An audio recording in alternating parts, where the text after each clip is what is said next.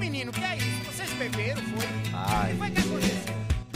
Eu quero é rock, Sando! não é rock não. Aí. Tudo bom? Começando no espírito aqui do nosso convidado hoje. Seja bem-vindo ao pós-treino podcast. E estamos aqui do lado com meu parceiro de sempre. É nós, começamos já no espírito isaíacos aí, ó. É. E vamos que vamos, né, mestrão? Tô na área. Nossa. Tô na área, compadre. Vamos apresentar agora para quem não conhece. O pessoal aqui da nossa área, todo mundo conhece, mas vamos apresentar aqui para todo mundo. Quem não conhece vai passar a conhecer e não vai esquecer do mestre Luiz Cláudio Isaías. Caralho, hein? Ah, responsa, né? Responsa, responsa. Eu me apresento. Mas é eu- mais responsa ainda, faixa preta do grande mestre Carson, Carson Grace. Grace. Sexto grau. Sexto Ou grau. seja, Uh, Dois paus e cinco bolas. né? Pode É, crer, o bagulho é sério mesmo aqui hoje, o bagulho é sério. Então, o mestre Luiz Cláudio Isaías, ele é um dos pioneiros aqui no estado de Mato Grosso do Sul. Como a gente já apresentou, a- aluno do grande mestre Carson Grace. E vai estar contando aqui hoje várias situações aí dessa época, vai falar de coisa recente. Vamos, vamos explorar ao máximo aqui o conhecimento do mestre. Então, pô, para começar, mestre, falar assim, pô, já, já sempre que é, o- é o crachá, né? De é, aluno do Carson Grace, porra, já todo mundo. É, como é que foi o início seu na, no jiu-jitsu? Cara, meu início no jiu-jitsu, pra falar a verdade, eu não comecei com o Carson. Eu dava aula no estádio de Remo da Lagoa. É um espaço lá que tem no Rio, fica perto da Lagoa Rodrigues de Freitas, fica na Lagoa Rodrigues de Freitas. E eu dava aula de musculação. Eu estava fazendo faculdade na Castelo Branco e estava estagiando lá. Um dia, eu passando embaixo da arquibancada, não sei como é que tá agora, né? Mas tinha a sala de ginástica olímpica, tinha a parte de tatames, tinha a parte de musculação. Não, musculação era no final. Mas tinha algumas escolinhas ali. E eu vi aquele embolo, que eu não entendia muita coisa. Vi todo mundo de kimono, naquele tatame ainda com palha de arroz. Pô, pegou esse ligado. tatame com palha de arroz? Não, aquilo, pô, eu sou, eu sou old, né? eu peguei, pô. É old school Eu mesmo. sou, né? eu sou das peguei, antigas, é. né? Mas daí eu vi o Rickson dando aula, Rickson dando aula, tinha uma galera, o, Caralho. Começar já que eu, tipo, o primeiro que eu vi foi o Rickson. o, o. Royler, o Royler era faixa roxa ainda. Eu fiquei encantado com aquilo, que aquilo supria a frustração que eu tinha no judô. O judô, eu fiz judô um tempo também. O judô, quando caía no chão, era uma coisa muito rápida e mater. E aquele embolo do jiu-jitsu, né? Então, quando parava no judô, é que começava no jiu-jitsu. Aí eu fiquei durante um tempo, fiquei durante um mês com o Rickson. Eu não tinha dinheiro para pagar a academia, que na época era muito caro para a minha realidade, né? E ajudava eles na limpeza semanal do tatame. Aí, daí depois fiquei um tempo, fiquei as três semanas.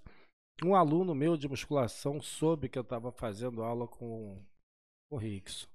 Aí ele ficou doido, só que ele era aluno do Carson. Então me arrastou para o Carson. Ah, Me Pois. levou para o Carson. E antes de chegar no Carson ainda, eu fazia aula particular com um aluno dele, chamado Mário Cupertino. Na Figueiredo Magalhães agora, né, que tem uma sala somente, antigamente eram os dois andares de, de tatame. Tinha salas particulares, para aulas particulares, e os tatames grandes em cima. Aí fui, fiquei um pouco com o Mário Cupertino, no Carson viu eu treinando, pediu para subir. E eu tô aqui. Ele- Ainda tô aqui em cima. Ele ia, olhava, via se o cara era bom e mandava subir lá pro treino dele? Como é que era? Ele, o, o- esses alunos particulares do Mário Cupertino municiavam a equipe Carson Grace também. Então teve um dia que ele viu eu treinando, pediu para eu subir para dar um treino, e eu tava de faixa branca treinando com, com os azuis dele, com os roxos. Daí o negão, pô, o negão fez a parte, né, compadre? Aí o Carson se amarrou, pô, vem treinar aqui com a gente nesse horário. Então meu peso na época era peso pena, até 67. Agora já empoiou um pouquinho, tô com 8 e alguma coisa. E como é, é, como é que é essa sensação de, pô, você tava treinando ali embaixo, mas você sabia que lá em cima era, tipo, os casca grossa mesmo ficava lá em cima. Esse momento assim de transição, o cara falava assim, ó, Castro, vem aqui pra cima, como é que foi essa parada de chegar lá só casca grossa? É, dentro desses cascas grossas, né, que tinham, tinha um camarada meu que era Manuel Maria Cardoso Neto, o Maneco. Então ele foi uma espécie de padrinho para minha chegada lá. Porque era um lugar que dava até medo de tu, de tu trabalhar. Eu tô né, imaginando, da- Tinha Rosado, tinha Buchaú, tinha Murilo Bustamante, tinha, tinha todo mundo. Então, eu, eu imaginei você subindo a escada e esses caras estando lá na outra sala. É, aquele já cheiro, tinha. Já sabia quem era eles, tipo assim, olhava, já sabia que o cara era pica Já, já, sabia. Eu, eu não classificava aquilo como um tatame. Eu achava aquilo um serpentário, entendeu? Então aquelas escadas com aquela catinga de suor e tatame, para muita gente intimidaria, né? Mas para mim era, era o combustível que eu queria. Pô, é aqui mesmo e eu vou ser um dos caras. Ah, E eu tô junto com os caras, entendeu? É. Então as diferenças técnicas foram diminuindo. De tanto tu treinar, treinar, aquele cara que era tão bom, daqui a pouco você vai ganhando o jogo. Então, não consegui fazer minha parte lá, foi legal. Tem, tem muita lenda, né? É- é- realmente são lendas, né? São nem histórias. Sobre o Carson, né? Viraram lendas, né? E uma é dessa questão do- da divisão do tatame, mas não dessa, uma que o pessoal falava que azul e roxo era um, preto e marrom era para outro. Isso daí rolava lá no tatame de cima, era isso, assim mesmo. Era, era isso assim mesmo. Mas eu eu consegui ter esse acesso lá, né? Em primeiro que ele me chamou, e segundo esse meu padrinho. Esse meu padrinho. Azul ali você contava nos dedos. Então era aquela coisa roxa cabuloso, marrom histérico e preta cascudo. Então o negócio era sério. Era um negócio que realmente, para quem não estava acostumado ali, você entrar e ver aquilo, você via muitos clássicos locais, é, da época, na academia. Não tinha até Mestre Pinduca, quando eu cheguei, ele estava no finalzinho dele. Acho que ficou um pouquíssimo tempo, teve a luta com, o- Ruas. não foi? com Ruas. 84. Então ele já estava no finalzinho. Eu comecei em 84. Ah, começou em 84. 84. Então, mas era legal. E aquela que- época era legal, cara, que a minha vida era treinar, pegar onda, os esportes de praia, de litoral e faculdade. Quer dizer, eu era mais feliz ainda e não sabia. E- né, Esse que é o, verdadeiro jiu-jitsu lifestyle de quem morava no Rio mesmo, né? É que eu acho que aquela parte de você subir no, no jiu-jitsu, eu acho que é a parte mais gostosa que tem quando você tá, sabe, você tá subindo, você tá escalando, tem as dificuldades e você, pô, tua vida tá girando em torno daquilo. Essa parte eu acho que depois a gente lembra, de pegar 11 pro lugar, de ir no É. campeonato. Gente, eu andava muito de bicicleta no Rio, na Zona Sul, um lugar que é fácil andar de bicicleta. O acesso é, é muito legal. E antes de eu entrar, teve. O, o jiu-jitsu lá se apresentou como? Como o jiu-jitsu se apresentou no Rio de Janeiro? Era uma luta desconhecida, né? Que as pessoas não conheciam. Então, lá atrás, tempo de Hélio, Hélio Grace, tudo, ele levava os atletas, os alunos, para lutar no, no do Porto. Então pegava aqueles estivadores enormes, né? Aquela, aquela galera magrinha, pegar aquele esti- estivador, daí o pessoal lograva êxito. Mas na parte da Zona Sul, na minha parte mais, o que marcou foi uma luta do Rickson contra um havaiano. Teve um campeonato no Rio chamado AMS 5000, campeonato internacional. Aí veio uns gringos, os Black Trunks. Black Trunks são aquelas, aquela galera dos calções pretos que tomavam conta, que organizavam as praias do Havaí. Não, acostum- não, não tinha confusão, não tinha zona, etc e tal. E teve uma confusão do Sérgio Malibu com um desses. Aí o Malibu, o cara quebrou a prancha do Malibu, etc. Ele conta muito isso. É, eu já vi ele contando no canal dele. É, daí ele chamou o Rickson, o Rickson foi lá. O Rickson era um cara que não era muito forte assim, não era um cara descomunal. O Rickson tinha 80 e muitos. Mais ou menos do meu tamanho ele era, mano. É, na época era um cara forte. Agora seria mais uma pessoa. É, ele Entendeu? A estrutura médio pra dele- meio pesado ali. É, aquele negócio que, pô, me- não te assusta, né? É. Vambora. Qual foi? O que que tá precisando? O que que tá vendo? E se ficar ruim, vamos fazer de novo para ver do que se trata. Mas aí ele apresentou à sociedade da carioca ali do Rio de Janeiro essa eficiência da luta. Aí o jiu-jitsu cresceu, foi aquele Essas boom. brigas de praia, elas eram bem foram bem importantes, né, para para meia consolidação do jiu-jitsu como arte marcial perigosa, né? O pessoal respeitava que era perigosa mesmo. era, era eficiente, É. né? Foi, foi uma forma de mostrar a eficiência da luta através dessas brigas, dessas lutas. Mas o legal do jiu-jitsu, que o objetivo do jiu-jitsu não é machucar, não é te, te danificar, e sim mostrar a eficiência de uma pessoa sobre a outra. Então essa coisa de sistema de alavanca faz com que a pessoa não se machuque. Basta ela desistir na hora certa. O estrangulamento, então, né, não causa dano nenhum, a pessoa apagou ali. É, os neurônios ficam, É. ficam em polvorosa. Mas você não machuca o cara fisicamente. Só Essa- deixa ele dormindo. Só deixa ele só Só tirando deixa. soneca. Só a sonequinha. Essa questão da social. praia aqui que você falou, t- parei pra pensar, e realmente era algo tão marcante que até o primeiro comercial da Academia do Hélio em Ah, vídeo era, é verdade, né? era Tá uma- um cara na praia com a mulher dele, um grandão Ah, foi, é, não. pegou a mulher dele, Ele é o Hum. Robson aí depois Gracie, ele cara. pega, volta, cutuca o grandão, mete uma queda e um. Não, ele Foi vai pra na praia, academia. foi uma briga de ele praia. vai pra academia, treinar. aprender, aí ele volta, bate no cara e a mulher sai com ele. É, isso aí, ele pega a mulher de volta. É, tipo, você vai comprar Pra uma você ter uma ideia, né? propaganda, mano. Quem bater no cara leva a É, menina, mas sabe? é, Essa um- ideia, né?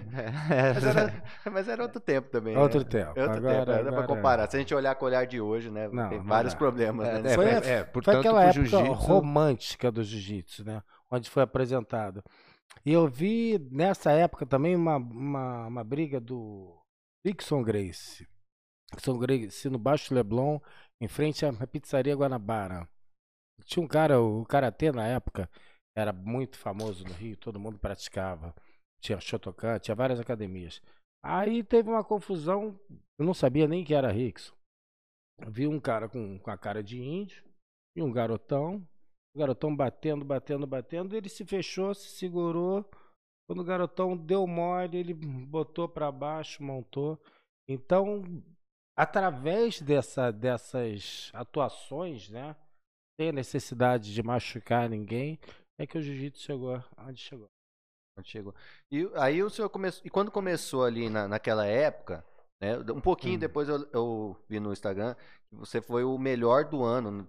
De qual ano? De faixa roxa, não foi? Foi faixa roxa, cara, o ano eu não lembro, tem muita coisa na ideia já. É porque o nossa, a nossa equipe lá, fala a equipe de Carson Grace especificamente, entrava dois por peso. Só que desses dois, pra, deixaram de fora mais ou menos uns seis, oito. Então, muitas vezes, o campeonato era uma coisa muito mais fácil Pra do que da- gente, da do seleção. que o treino na, na academia. O treino na academia era uma pica, meu irmão. Tu fala, meu Deus do céu, é uma coisa meio de sobrevivência. Por isso que eu chamava de serpentário. Aquele que não ia para o campeonato não significa que fosse muito inferior àquele cara que foi. Então era, a gente tinha muita peça de reposição. Então nesse.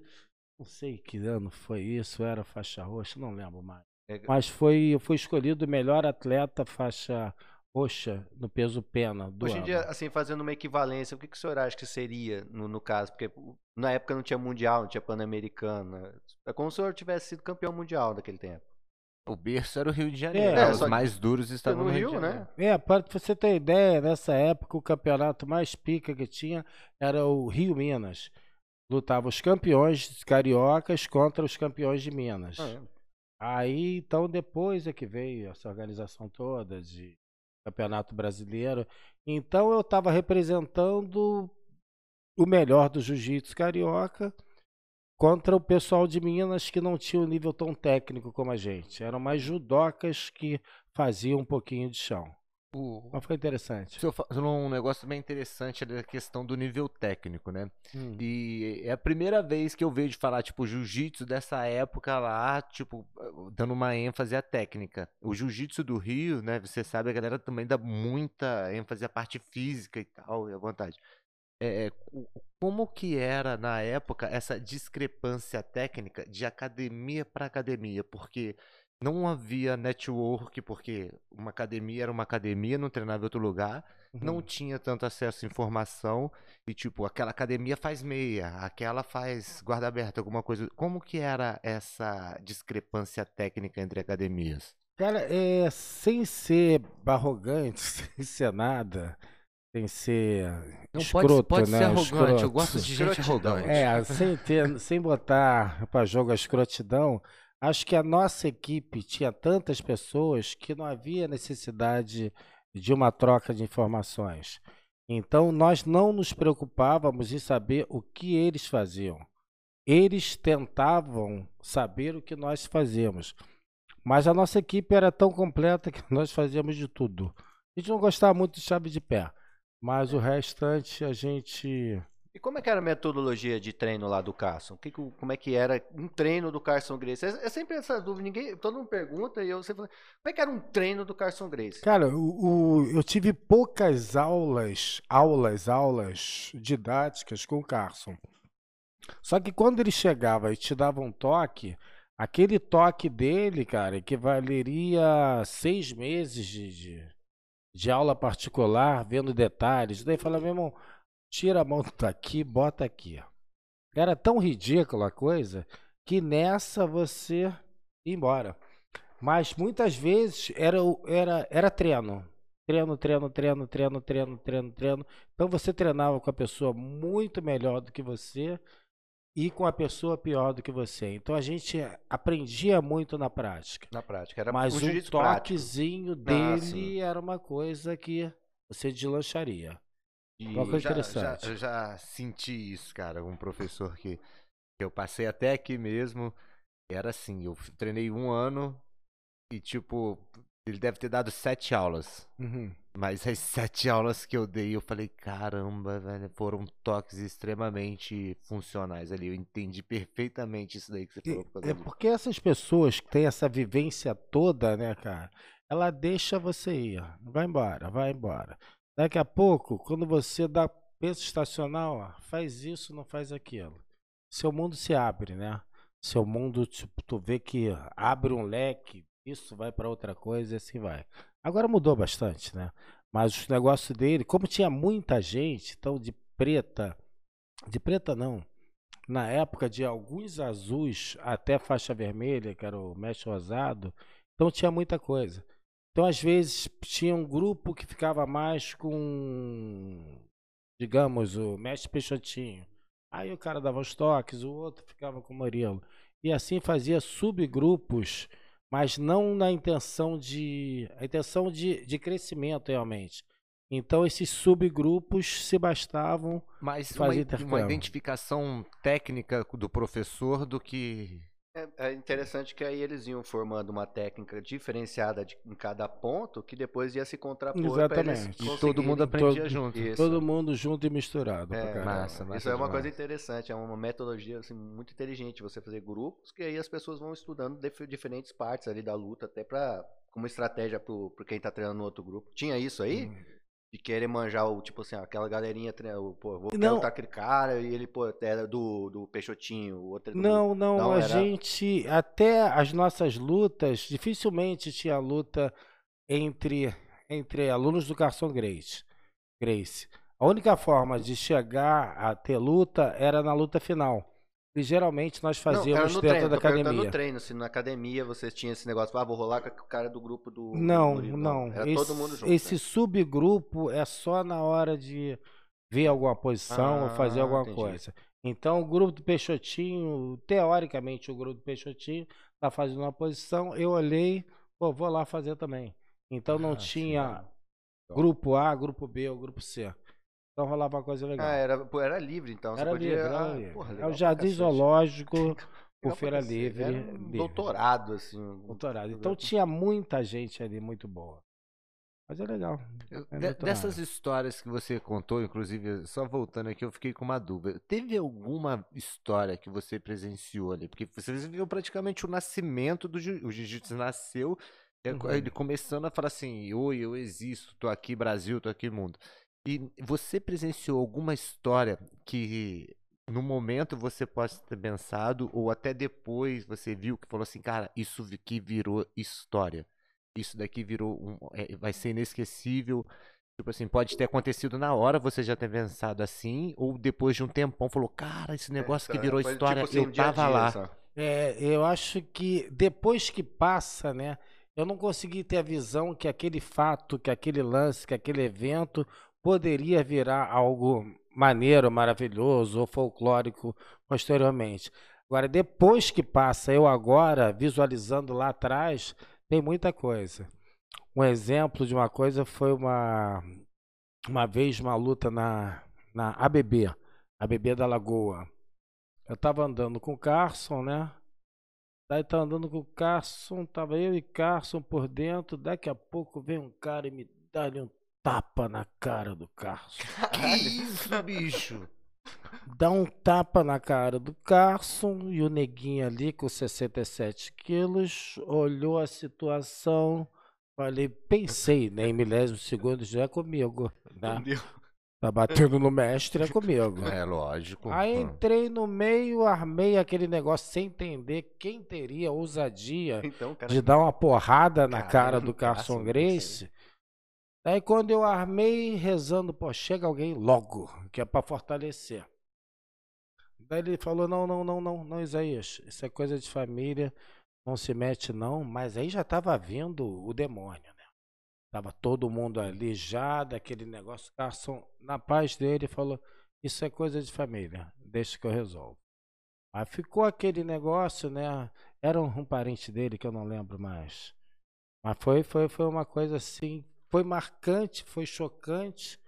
Não gostei, É, mas eu consegui ter um reflexo de defender a pessoa que estava me ensinando.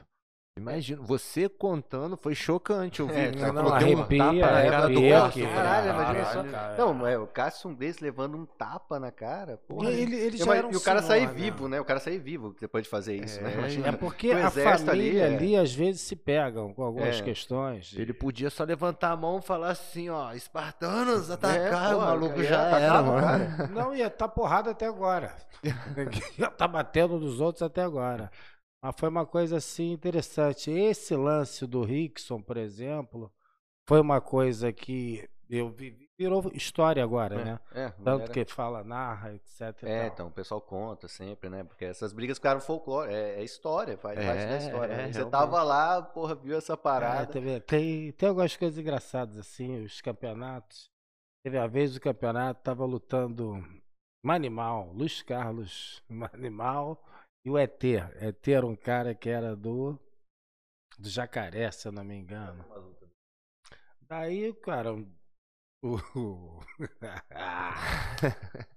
Manimal passando a guarda em pé, né? O ET pendurado nele. Daí todo mundo, Manimal, usa a cabeça, usa a cabeça. Ele começou a se tremer, usa a cabeça. Ele segurou a cabeça do cara. Deu uma cabeçada, cara. A gente não ficou nem puto, a gente começou a rir, né, compadre? Caralho, cara deu uma Aí cabeçada. o cara, o cara caiu desmaiado, né, compadre? Aí o animal. Aquela cara de, de psicopata, né? Desceu o psicopata do Ai, caralho. Aí, resultado. Animal desclassificado e atualmente o animal é psiquiatra. É psiquiatra. Aqui, olha o que que deu. Cara. A piada que deu. Mas foi, tem coisa, muita coisa interessante. Tem, tinha os caras que gostavam de lutar sem, sem cueca. Ah, Sem cueca, o cara lutava sem Teve, cueca. o- teve um cara que foi desclassificado no final do, do absoluto, do, na faixa marrom, cara. Deixa eu lembrar quem que foi. Não sei se foi o Kina, acho que foi o Kina Cornélio, se eu não me engano. Não consigo me imaginar. Pô, ah, não, Bill. Cooper. Bill Cooper, eu acho que ele. É, foi o Bill Cooper. Na final da faixa marrom, o cara arrancou e falou: ó, tá sem cueca. Tem na regra lá que não pode usar cueca. Então, o que que acontece? Uma vez aconteceu comigo. Isso aí, porra, o maluco lutou sem cueca, velho, sem kimono, sacão na minha cara, puta que Sem pariu. cueca, sem kimono. Ah, é? Sem aí- cueca, sem kimono. E eu faço meia, velho. Porra, aí, Calma aí, meia pra mim tem, tem vários sentidos. meia guarda, Ah, tá. profunda. Bacana, meia. bacana. Meia guarda profunda. Meia pra mim no Rio, meinha significa uma outra coisa. Mas tudo bem, Então, mas faquinha, é- assim, é- assim é- vai. Mas é. tudo bem. Aí, cara, só que o que que acontece? Você também não pode causar a desclassificação do seu adversário, velho. E eu, eu não, eu não podia falar que o cara tava sem cueca. Eu é um fiquei- cara falar que era correndo da luta, né? né? Não, é porque é da regra mesmo. Você é, não pode causar desclassificação do seu adversário, entendeu? O árbitro tem que ver alguma coisa. É não ele que pode- tem, é o árbitro que tem que É, ver qual tá sem aí eu cueca. fiquei naquela merda com o ovão na cara Não, lá. mas aí é uma constatação. Por que tu não pode falou forçar. pro cara aí, compadre?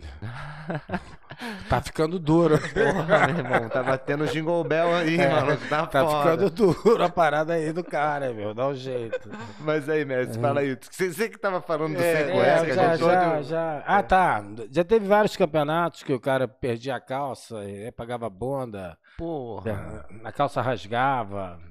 Teve muita coisa. Caralho, os caras lutavam sem cueca. Eu não sei, nunca tive essa pira de lutar sem cueca. Não, Não, tinha esse tava batendo peso. Aí eu lembro que ele demorou todo o tempo, né, que Ah, tinha então, tipo, a cueca foi o peso que ele bateu. A cueca foi, tá ligado? Caralho. Ah, esse é cuecão mesmo. Esse é, porra. deve ser um Cuecão da porra. porra, né, velho? Porra. Cara, eu não gost... nunca gostei de. Tinha uns caras lá que eh, treinavam sem cueca, eu evitava esse tipo de treino. Ah, tinha esse treino, então. Tinha, tinha, Porra, tinha. como que o cara vai Eu treinar não sem sei, cueca? compadre. Eu não sei. Eu acho que a cueca te dá uma segurança que teu pau tá ali, entendeu? Tá perto de você e ninguém vai ajoelhar. Porque É. um foi mal ali, vai ser um prejuízo muito sério. Porra, tá Um- doido. Uma ajoelhada mal colocada, né? Não Perigoso. sei. Um, um, um armlock esquisito, eu não O sei armlock é como uma é que parada tá. que sempre pega às vezes em cima Um do saco, pênis né? lock. Exa- Nossa. Exatamente. Você nunca deu armlock e saiu, pô, tá pegando em cima do saco. Aí você não sabe se você larga o armlock porque tá pegando o saco ou se você pega o cara faz ele bater mais rápido pra... Em É, campeonato, tu logo. pega e larga. Já pega e já cai aqui, né? É, mas eu não gosto de treinar com ninguém. Ah, não, velho, tá doido. não, Não, eu tá- lá na Eu sou, academia. eu sou das antigas. Eu sou das antigas. Como, velho. Então cada um tem que estar bem, bem arrumadinho. De E sunga de preferência. Que é Vamos avançar um pouquinho no tempo. E quando que veio parar aqui em Mato Grosso do Sul? Cara, o que muita gente me pergunta, É, como é que você saiu do, No, mato, no lugar do mato, que até um do nome chama Rio mato. É. para ir para Campo Grande, Mato Grosso do Sul? E o Mato Grosso do Sul, agora que os meus amigos do Rio estão conseguindo falar, que É. para eles é Mato É Grosso, Mato é Grosso, Mato é, Grosso, é Mato Grosso. Cara, eu fiz um seminário aqui em 97. Fiz um seminário aqui, tinha pouca gente que dava aula, tinha Cláudio Honor, tinha um outro cara que Ocídio, eu não né? No Ocídio também dava, mas já estava meio parado. E tinha uma terceira pessoa, que eu não me lembro agora. Aí eu fiz um seminário de 10 dias. Entendi. Né? Segunda a sexta, duas semanas, e horário de manhã e de noite. Daí eu fiz esse seminário, ficou legal, tudo bem, a galera se amarrou. Entre essas pessoas tinha o Fernando Bandite, que era o dono de uma academia aqui. Aí eu fui embora. Embora, fiz duas semanas, foi legal. O Rogério Albanese que me trouxe. O pessoal gostou. Depois que eu fui embora, foi em dezembro isso. Daí em fevereiro o Bandite me liga propondo uma uma sociedade. Ele teria academia, teria a parte técnica do jiu-jitsu, né? E nisso eu ficava um mês aqui, um mês no Rio. Então quando eu ficava no mês do Rio, bombava no Rio e caía aqui. E quando eu estava aqui, crescia aqui e caía no Rio. Eu, eu botei, eu trouxe um camarada meu que ficava no meu lugar aqui, mas não ficou legal. E como eu estava me separando, estava um pouco de saco cheio do Rio, queria, queria mudar, ver como é que era. É, o cara É, separa e quer ir pra mais longe É, possível. mais longe possível, não quero ver, não quero saber, não quero encontrar. É, Daí eu joguei a âncora aqui. E tô aqui até agora. Mas no começo foi meio, cara, no começo foi meio difícil, né? Eu curti aqui, É, é que eu vou até É, fazer uma curti. pergunta aqui, mestre, que eu vi um- uma live que o senhor falou assim, que tinha a opção de vir pra cá ou tentar ir para os Estados Unidos. Aí você falou assim, eu não quis ir para os Estados Unidos por causa de racismo. Então, é, é, tinha esse medo realmente para onde eu, é, você ir para os Estados Unidos por conta do racismo? Não, é porque é o seguinte, quando eu vim pra cá, foi a minha terceira chamada, né? O pessoal já queria que eu fosse para os Estados Unidos há um tempo. Os Estados Unidos eu não conhecia muita coisa, né? Eu não sabia falar língua. Tem esse negócio de racismo que lá era mais forte. Então, um dos motivos, minha, minha mãe estava viva ainda, estava com a família direitinho, então não queria sair do Brasil. Depois me chamaram para ir para o Espírito Santo. Aonde quem foi pra lá foi o Jamelão? Jamelão, Jamelão. Jamelão foi o lugar que era para eu ter ido. Também estava no Rio e não quis. Quando pintou a oportunidade de Campo Grande, pelo fato até de estar me separando, eu falei, bom, eu vou ver qual é. Mas no começo foi um pouco difícil, eu estranhei um pouco o. o- As pessoas É, aqui são um pouco mais fechadas, né? É, você E chega. pouco. Pouco, É. né? um pouco, né? É, porque pouco. aqui é o É. negócio seguinte, aqui, se a pessoa puder olhar para outro lado, olhar, fingir que tá vendo o celular, para não entrar em contato com você, Pra não te dar um bom dia. não falar um bom dia, um oi, um e aí, como é que tá, tudo bem, falar alguma besteirinha, então eu estranhei, assim que eu cheguei, eu estranhei isso, eu falei, ué, por que, que as pessoas não falam oi, né? Lá quando se cruza, opa, opa, e aí, como é que tá, tudo bem, mesmo não conhecendo. E assim que eu cheguei, eu fui comprar uma, um negócio naquela Olímpica. Tinha uma loja chamada Olímpica aqui, das antigas. Aí eu cheguei lá, eu falei com as vendedoras, abracei, tudo bem, tal, tal, tal. A mulher assim, me olhando com o olho arregalado, né? Vem cá, você não é daqui não, né? Eu falei, não, tô chegando agora, é porque você fala com a gente, todo mundo trata a gente diferente. Mas eu gostei daqui, eu gostei da calmaria. No começo, até essa calmaria, eu estranhei. Que a rotação aqui é um pouco mais devagar, né? É, você veio de uma cidade Que- grandona e parou É. aqui, que na Foi- foi época que não era ano? tão. 97, né? 97 eu fiz seminário, cheguei em 98. 98. Tô aqui há 23. É, E como é que é chegar num lugar assim? Porque chegou aqui, tinha uma academia, no caso, né? Tinha a academia do Claudio Honor, que era. De Claudio Honor, que É. era a rivalidade. Aí era- você chegou pra fazer rivalidade com ele, que só tinha dele antes, Uhum. assim, né? Que não tinha nem campeonato, não sei como é que era. Né? Cara, até tinha. Tinha uns campeonatos que eram verdadeiras guerras. É meio uma coisa. Lula e Bolsonaro. É uma coisa. Tipo, um de- Vasco Lá do A, lá do. B, né? É. Não, então se era Vasco e Flamengo não era guerra, era um massacre, do Massacre. Flamengo sobre o Vasco. É, Mas mas vamos É, continuar nosso podcast. Você já não é carioca, tá tirando É uma fluminense, onda. né? Ele é eu não sou, fluminense. eu sou. E, e E falo que só Fluminense, pegou esse ah. apelido de tanto eu falar que não era. É, tu acredita? E é carioca. depois ainda vai falar a favor do Flamengo. Eu não me amarro no Flamengo. Ah, ah, foi mal, mestre. Desculpa essa eu, eu, sou, deselegância. eu tô na merda, sou botafoguense. Não, puta, Botafoguense só tem a idade do Messi. Não, mesmo, tá, tá né? de boa. O maluco meteu um golaço de bicicleta um dia desse aí. Os ó. dois babacas estão falando merda. O Leão tá velho, mas não tá desdentado, tá? Não, é- Ah, é- o tá- Botafogo é que não dá, não, ultimamente velho. tá difícil conter Tá ruim, emoção, tá cara. Tá, tá difícil, o, tá, tá, tá, o bagulho tá como é doido, é, mestre. O bagulho tá O bagulho doido. tá né? doido, né? Mas voltando ao assunto, então tinha. O, o, o Claudio Honor fez uma história bastante no Vale Tudo, no MMA, né? E eu sou uma macaco coisa. sem luva. É, tô sem luva. Cláudio Honor, né? É, É, com a cabeça de coco.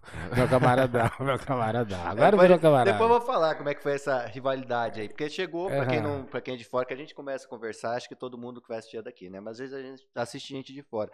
É quando chegou, no- só tinha uma outra academia, que já virou rival na mesma hora. Uhum. Na hora, na Odiando. mesma hora. É, falou, porra, tem um outro professor ali, é, é, era de, de se encontrar em festa até ter briga, né? Exatamente. É mesmo, cara? É, não o- Não, sabia. era, era, Galera era do Claudio Honor, podia encontrar do Isaías. aí Claudio na- Honor e coisa, é, de preferência fiquem afastados. E você botava pilha, mestrão? Não, Botava? não, não, não, Falava não. assim, aí encontrou na, na De nuca, viado. nenhum. De costa. Porque essa época era a época do, dos Pit Boys, né? Os Essa época. Pit Boys, eu sempre fui, até pela minha formação didática, acadêmica, né?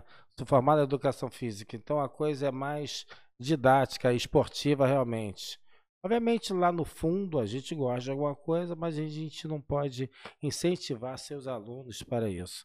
Então é, tinha o meu pessoal que era melhor esportivamente, né? Nos campeonatos a gente costumava ganhar, e tinha o pessoal do, do Claudio Honor que era um pessoal também bom, raçudo, e resultado, foi uma época bem legal, foi uma época bem E tava Bem crescendo divertido. o jiu-jitsu e aqui. estava crescendo. E engraçado que essa rivalidade era mais entre os alunos do que eu e Cláudio É, Honor. então. Aí ele- o pessoal cogitava muito ter essa luta. O legal na época, eu era, quando eu comecei Aham. aqui, ventilava assim, vai ter a luta do Claudio Honor com o Isaías. Era a É. luta que todo mundo queria ver, que eram os dois mestres que tinham começado as academias, né, na cidade. Então quando, isso em 2004 que eu comecei aqui, quando eu comecei, era isso que ventilava. E chegou a, a chegar essa luta próxima Cara, foi a luta mais comentada e que não existiu. Entendeu? Foi. A Cláudia Honor estava um pouco a fim de lutar, eu também estava um pouco a fim de lutar, mas não com esse tesão todo que já tinha acabado minha, minha carreira de, de, É, de tatame, de, de competição. Mas, se fosse necessário, a gente saberia. E- e Voltaria na da época, coisa. Na época era o seguinte, quando. Porque não tinha muito faixa Hum. colorida, assim, né? E faixa preta, então, pô. Se lutasse Claudio Honor e Isaías, o ginásio ia ficar assim, ó, em volta do tatame, porque, porra, eram os dois mestres da cidade. Todo mundo quase na cidade que era. que tinha academia, tinha sido aluno de um ou aluno de, De outro. Então, na hora, ia juntar a galera que foi aluno do Claudio Honor e a Hum. galera foi. Então ia ser um. É o que todo mundo queria ver. Falava, caralho, essa É, luta. mas se essa luta não rolou. rolou. Infelizmente, né? A gente pensou, daí queriam fechar, pagar uma grana, mas de concreto, realmente, só teve o zum zum zum. De real mesmo. Não E teve ficou nada. anos, ficou anos esse É. zum zum zum. A galera, Mas ia ser legal, acho que ia ser legal É, na pô, época, é- fica, eu- fica legal. Eu gostaria de ter visto essa cena Hum, é. toda, porque ia movimentar muito a cidade na Ia ficar época. legal. Porque se se falasse assim, ó, o Claudio Nunes eles vão lutar esse final de semana, se o cara treinou, tinha treinado Hum. anos atrás, o cara ia lá assistir. E o primeiro Isso. que entrou na primeira semana já tá. Cara, é, Já tava porque- aqui, a gente ia resgatar alunos, É, né? é. Mas É uma não luta que faltou. Eu acho que se tivesse acontecido essa luta eu aí. curto, eu- cara, essa a gente vai entrevistar o- assim, cara. Eu acho que o Honor acho aqui legal. também e perguntar a visão dele também disso E aí. essa, e essa rivalidade nos campeonatos era um lado Isaías, outro lado Claudio Honor. Então era aquele negócio de guerra mesmo. É, Tinha a China que lutava pelo Claudio Honor, tinha Joãozinho. Tiveram bons atletas aqui, bons atletas. atletas A rivalidade só aposto que tipo, fizer- fez com que o pessoal fala, não quero perder pra aquele de qualquer um e Exatamente. vai treinar mais. E A rivalidade é bom, o pessoal tem que parar de falar. Eu a acho. é, né? Tem que A ter. variedade né? que cresce, né? Exatamente. Foi aqui, e aqui era um. Era aquele ginásio. a gente- Aqui na cidade tem um ginásio que acontecia os campeonatos. Era o da Márcia. É da Massi. Cara, Hum. quando você chegava na esquina, você começava a escutar os caras gritando lá dentro. Eu já era moleque, já ficava com o cu na mão, já. Já tava com o cu na mão, cara. A galera gritando. E quando você entrava, parecia que vinha um bafo quente, a É. galera gritando, porras. É que nem no Aquela Tijuca, né? catinga, Tijuca é. também era assim. Eu né? adoro o campeonato do Tijuca. É isso que eu perguntar. assim, Pessoal Adoro que, que lutou lá, eu lutei já lá uma vez no Tijuca, mas quem lutou lá nessa época, né? Eu lutei já, já tava, já tinha acabado essa época de, de ouro, né? Mas quem lutou essa época tem saudade, fala assim, porra, o Tijuca que era o campeonato mesmo. É porque eu acho que o Tijuca é um lugar, além de ser central, aquilo vira meio jaula, entendeu? É. Você na rua, você tá sentindo na- naquela catinga de kimono com suor, e você entra, é uma adrenalina, e o ginásio é bom para você para você assistir, entendeu? Por exemplo, aonde está na Arena Olímpica agora, muito lindo, muito bonito, mas é longe, não tem nada perto. E eu acho o local bom para eh, esportes coletivos. Futebol de salão ali fica legal, um basquete, um vôlei fica legal, mas para o jiu-jitsu ali, não sei, eu acho que fica muito longe do público. O Eu gosto, tem que ter essa- eu gosto é, dessa- dessa rinha, É entendeu? muito É, bom, eu- cara. eu gosto Você tá lutando é. e sente. É, é o cara contra, berrando, É, a acaba favor. berrando ali do lado. Eu Acho que quando contra. fica longe, eu É. falo, não é Quando eu vejo É. assim, às vezes, uns campeonatos, tipo, todo mundo longe, né? Bem organizadinho, cara. O pessoal- o cara faz um lance, e- é, o pessoal. Oh, É. Tem que chegar e falar, caralho, filha da puta, luta pra Vambora, caralho. cão, toma no cu." vambora, Vadia. bruto. É. Mete bronca, escancara. Aí o cara já ele! ganha. Agora- Assassina Agora eu ele! vou falar, vou falar agora, o mestre, ele é o, eu acho que é o melhor cara que eu já vi, dando a dica pré. Quando- sabe quando o cara tá pra entrar? Que o professor chega no ouvido pra dar aquele último toque, Ah, ah. ele é o melhor. É. Porque quase sempre, quase sempre, Eu não presenciei. é, é, é, um- é uma alegoria sexual com aquilo que vai acontecer. Ah, sim, eu tô ligado em uma. que eu Uma faço? vez ele entrou, cara, eu lembro, esse eu lembro, a gente É. foi lá pra, pra Mato Grosso, tá? O estado. Mato É. Grosso é o estado vizinho. A gente foi pro Rondonópolis lutar e o cara tava na final, assim, né? Um faixa branca, moleque novão É. tal, nervosão, cara. Aí o mestre chegou no ouvido dele. Vamos lá, meu irmão. Come o cu desse cara. Come o cu desse Vai, tem tem coisas que é isso, cara. bicho. Vai falar mais o quê? O cara tá esperando, vai lá, dá porrada nele, pega o braço. Meu irmão, possui ao extremo. Pronto. Extremo. Busque apreensão. Com buceta, assim vai, né, compadre? Assim vai, mas Pode, pode que- falar aqui, a gente fala. Aqui pode pode falar. falar tudo, é. mestre. Aqui não tem, não tem, pode Cara, falar cara, as melhores. A- aquela mais aqui, cabeluda ó. que você É, chegou exato. pra. Porra, meu irmão, essa daí o cara. concentrado, olhando boladão, o maluco chega assim no olhado e fala assim: come o cu dele. Eu não consigo. Ah, eu- Isso é bom. Sabe por quê? Aí o cara tá sem cueca, compadre. Eita, velho. Fala, caralho, o maluco tá com a bola no meu olho, mano. Cara, é foda, velho. Ai, eu vou ter que mamar. Puta merda, mano. Que merda. Que bosta. Uma vez eu cheguei no. Quando a gente chegava na massa, como é que ele dividia os moleques, assim? Porque na época, tipo, juvenil. Era tipo assim, não tinha. Era, o cara falava- ele mandava na ficha assim: ah, tem 15 anos, tem 14. Foda-se. Foda-se, É, come foda-se. mesmo É assim. faixa amarela lá, né? Foda-se. Aí ele chegava pra dividir, cara. Aí chegava ele chamava assim: Vamos lá, molecada, vem pra cá. Aí todos os moleques com medo, né, cara? Com na mão, chegava todos aqueles moleques assim, branco quase, né, cara? Sou preto ficava branco. Aí ele, ficava, meu irmão, deixa eu dividir aqui, pera aí. Ó, isso aqui já tem pelo no saco. Vem pra cá. Vai lutar com aquele outro ali, ó. Vem pra cá. Esse daqui tá na punheta da porra. Vai com aquele ali, ó. Punheteiro também. Aí ele fala, esse daqui já tá comendo muito, mano. Já tá comendo. Se, a tia vacilar, ele come. Vem com aquele ali, ó, que também é comedor. Aí, cara, nesse que ele ia fazendo essas brincadeiras, aí a gente começava a relaxar. A gente começava a relaxar, tipo, você Exato. começava a rir. É. Aí quando eu via, aí, aí ele falava que o cara, tipo assim, era igual ao cara, tipo assim, o moleque se ia lutar e falava assim, porra, esse moleque tem pelo no saco, luta com aquele ali também. Você olhava, é, aquele ali tem pelo no saco, dá pra lutar com ele. Então, Entendeu? As Aí você já categorias são ótimas. Então, a categoria porra. punheteiro, pelo no saco e não mais virgem. É, Top. é, é, Né? E, e porque tem aqueles que já comem amiga da mãe, entendeu? Sabe o que é? Aqueles que já comem amiga da mãe? Eu já sei. Porra, então é. Você, compadre, já tá comendo? Vai, come aqui também. Vai com o outro safado aqui. É a melhor divisão, cara. Porque você, você chega às vezes nos campeonatos, Uhum. pode ser um moleque de 15 anos com outro, mano. O outro é muito bobo pra ele. É, entendeu? Ele não tinha que lutar com aquele cara. Ele tinha que lutar com o moleque mais novo com o mesmo peso dele, tá ligado? Mas quando come a amiga da mãe, fudeu. Porra, aí, Dá é- pra ganhar isso aí aí. que perde a inocência mesmo, Eu né? não queria lutar com esse cara, não. Quando ele malava desse cara, eu olhava e falava, caralho, que bom que eu não fui com esse cara. Tá comendo eu minha mãe, né, filha da puta? Que bom que eu nunca comi, né? Eu pensava assim, a hora que ele falava o cara que comeu a amiga da mãe, eu olhava, era um moleque tão grande, eu falava, que bom que eu nunca comi ninguém, cara. Eu nunca comi ninguém. Ai, meu Deus do céu. essas eu ia saber lidar com eu vou perguntar, mestre, o mestre também, que eu falei, a analogia, o que que tem de sexo no jiu-jitsu? O que tem de jiu-jitsu no sexo? Analogia sempre que o senhor... Calma aí, calma, calma. Vamos, vamos, vamos Vamos devagar. lá. Me explica que deu câimbra. Eu também Cara, fiquei, eu vamos também lá, fiquei. ó. Vamos lá. Porque o senhor sabe, faz sempre analogia com, com sexo. Eu adoro sexo, É, é, então, e que eu queria saber, então, o que que tem no sexo que dá pra usar no jiu-jitsu? O que que tem no jiu-jitsu que dá pra usar no Ah, sexo? sim, agora, Ah, agora eu entendi. Você tá falando uma luta esportiva ou eu. Pra vida, pra vida, pra vida. pra vida, pra cara, vida. Eu, eu acho jiu-jitsu e sexo uma coisa que se completa bastante. Ninguém vai me internar daqui a pouco, né? Não, ninguém vai Eu vou sair daqui pro cara andar, né? Com pneu, Tipo assim- algemado, camisa de força, sentindo coceira no nariz. Mas, pô, a mudança de posição, pô, é tudo, compadre. Ela tá é por tudo. cima, joga de gancho, já vai. Desganchou, já montou, compadre.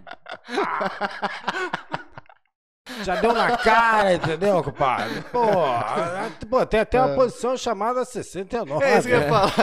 Então, pô. Foi um absurdo trocar pra norte e sul. É. isso não. Exatamente.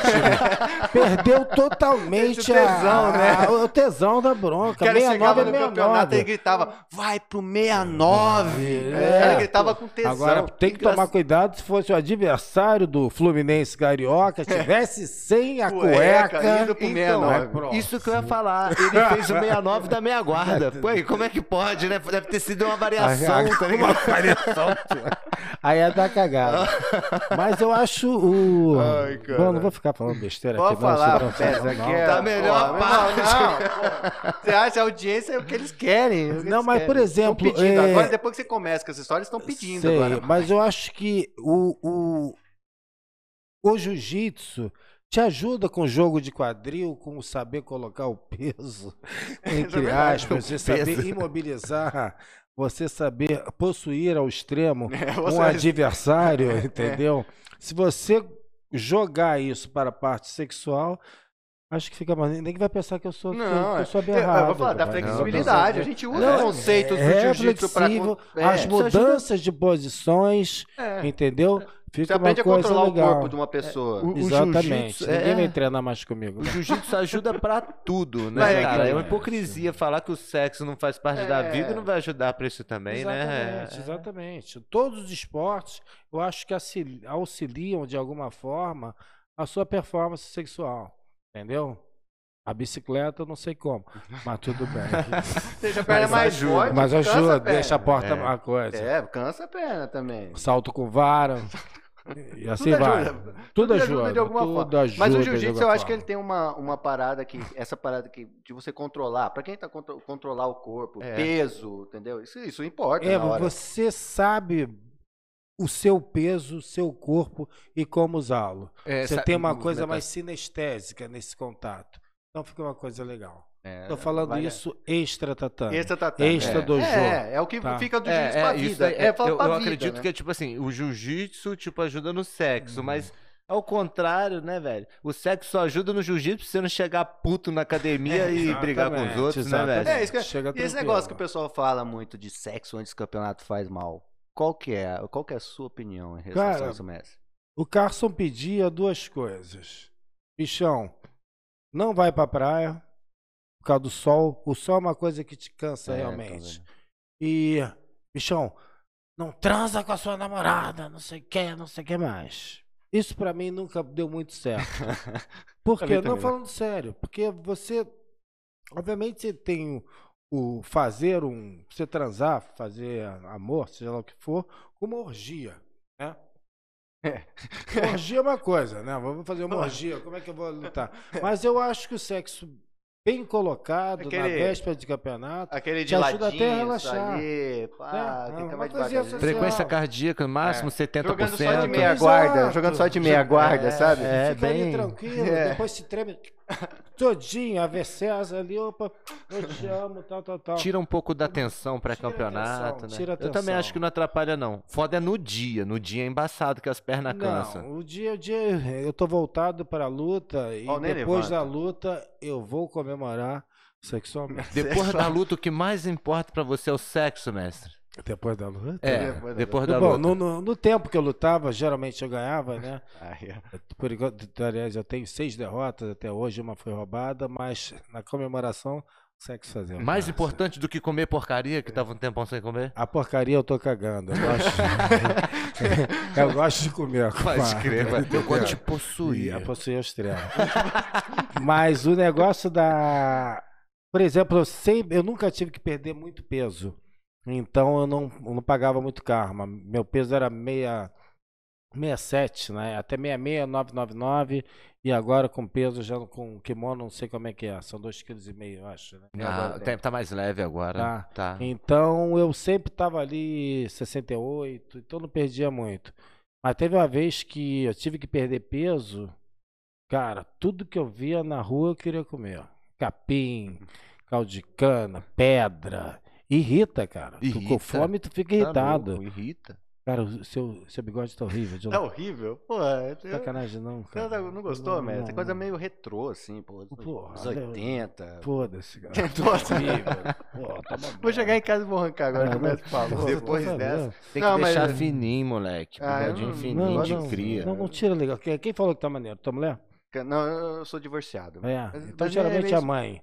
Minha mãe, Mãe. minha mãe não gostou, odiou também. Minha mãe Então odiou tá. também. Vai, É, vai, vai na onda dos velhos. Vai tá, na onda dos tá ruim velhos. pra caralho. Tá ruim pra caralho. Não tô aguentando falar olhando pra esse bigode que parece que comeu uma rolinha, deixou o rabo pra quê? fora, tá É, ligado? tá, tá na moda, tá na moda mesmo. Essas meninas hoje em dia gostam. Tá, tá. É, tá na moda. Mestre, deixa eu fazer uma pergunta. Vamos, Fala vamos, você. vamos falar outro bagulho. Eu tenho uma dúvida. Eu Vamos quero nessa. saber, o senhor, faixa preta do Carson Grace, quando o senhor vê um aluno seu mutucano, o que que você pensa? Cara, olha só. Esse negócio me custa ainda muita coisa. Não, me, é porque você foi educado no esporte de uma maneira. De uma maneira. Você ganhar ou perder faz parte.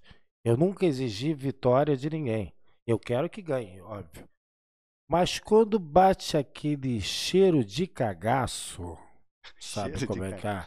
Tipo, o cara se caga. Pô, tem um campeonato. Irmão, dá um toque logo. Pô, não vou, não gosto e tal. Eu acho que o jiu-jitsu é uma coisa que você tem que competir pelo menos uma vez, É, até pra ver como é que é. É porque é um esporte individual, você contra outra pessoa ali. Mas aquele cheiro de cagaço, agora eu tô me acostumando mais. De tanta porrada que eu já levei nessa vi- por causa desse esporte.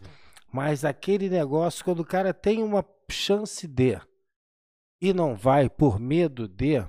Conhe- Conhece todas as desculpas que eles podem Não, dar. cara. eu já escutei sei. todas, não, cara.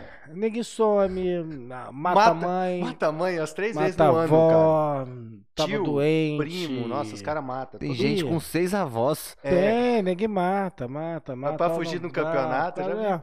Mas e sabe quando aquela pessoa tem, tem chance de, não é nem ganhar, mas faz, chegar ali, Melhor dele, né, ali, cara. me curtir. É. Pô, foi legal, foi, ganhei, não, perdi.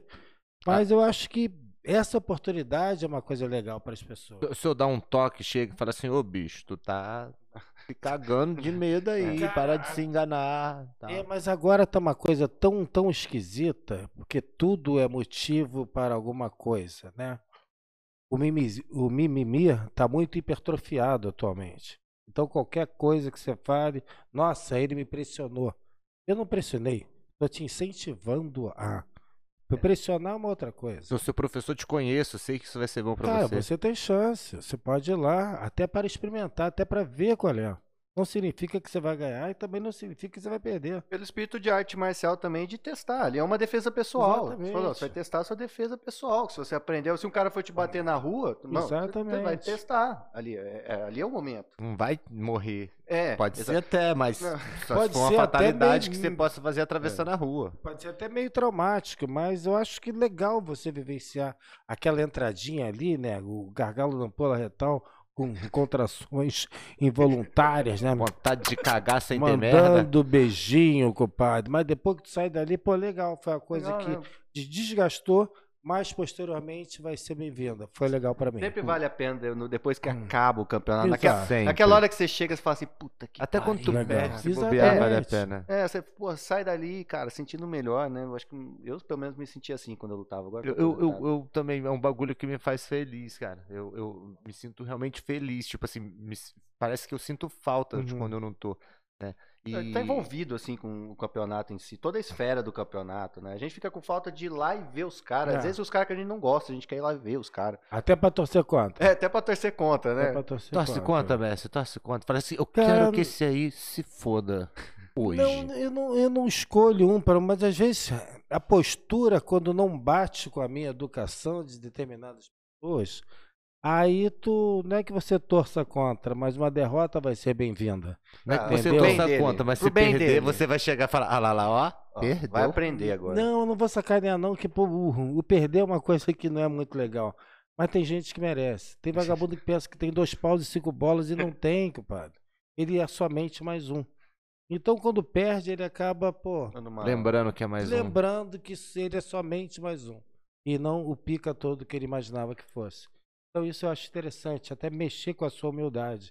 Entendeu? Quando você está achando que você é demais, demais, demais, e acontece alguma coisa, você descobre que não é tão demais assim, você acaba chamando mais a sua humildade. E a humildade eu acho que pode ser um tempero legal para a sua maneira de viver, para a sua educação, até para você ter o que tem para passar.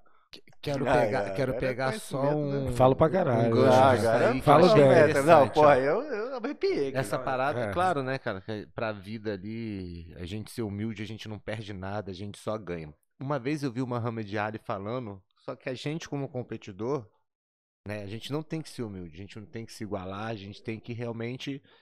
é, a gente, por exemplo, pô, eu treino todo dia, dois treinos por dia, é, faço dieta e tal.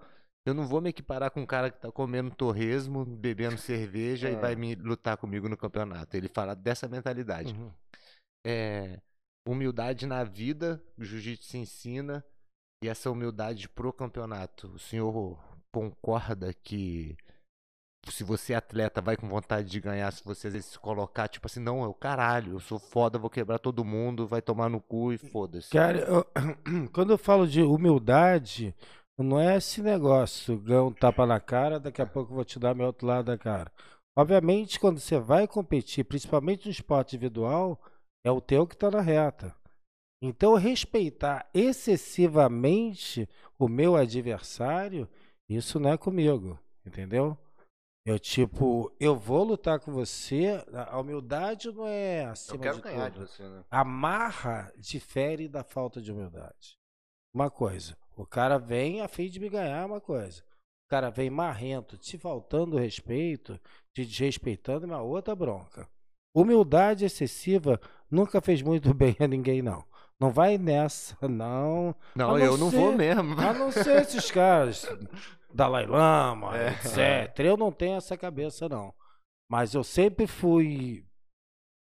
Se eu falar isso, vai todo mundo rir, né? Não, pode Eu, sempre fui humilde, mas eu queria passar por cima do meu adversário. Não, pode Eu- falar aquilo que você Eu queria sempre falar. fui É humilde, mesmo. mas com É. o pensamento ali, ó. Comeu o cu dele. Que ver o cu dele. possuir ao extremo. Possuir ao extremo. Busque apreensão. Busca a apreensão. Você cumprimenta o cara no começo da luta e fala assim, aí, humildemente, vou comer teu cu.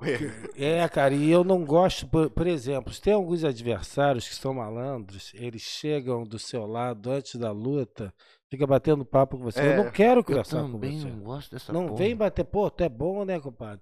Pô, legal ver aquela tua luta, pô, tu tá bem. O que que o cara tá fazendo? Humildemente, tirando a sua agressividade É, e trazendo pra ele. Então o cara quer o quê? Te acalmar pra você não entrar a 200 por hora e ele, como não tem nada a perder, opa, eu vou lá e te ganho. Depois, toda aquela humildade de reconhecer que você é demais, maravilhoso, que você é favorito, ele vai explodir uma comemoração que vai ser foda. Que você vai olhar assim, filho de uma puta aí. Pior coisa É, que tem, né, entendeu? cara? Pior que eu Você também tá não lá sentado e você vê o cara comemorando pra caralho. Eu É- nunca é gostei ruim, cara. de conversar com, com com adversário meu.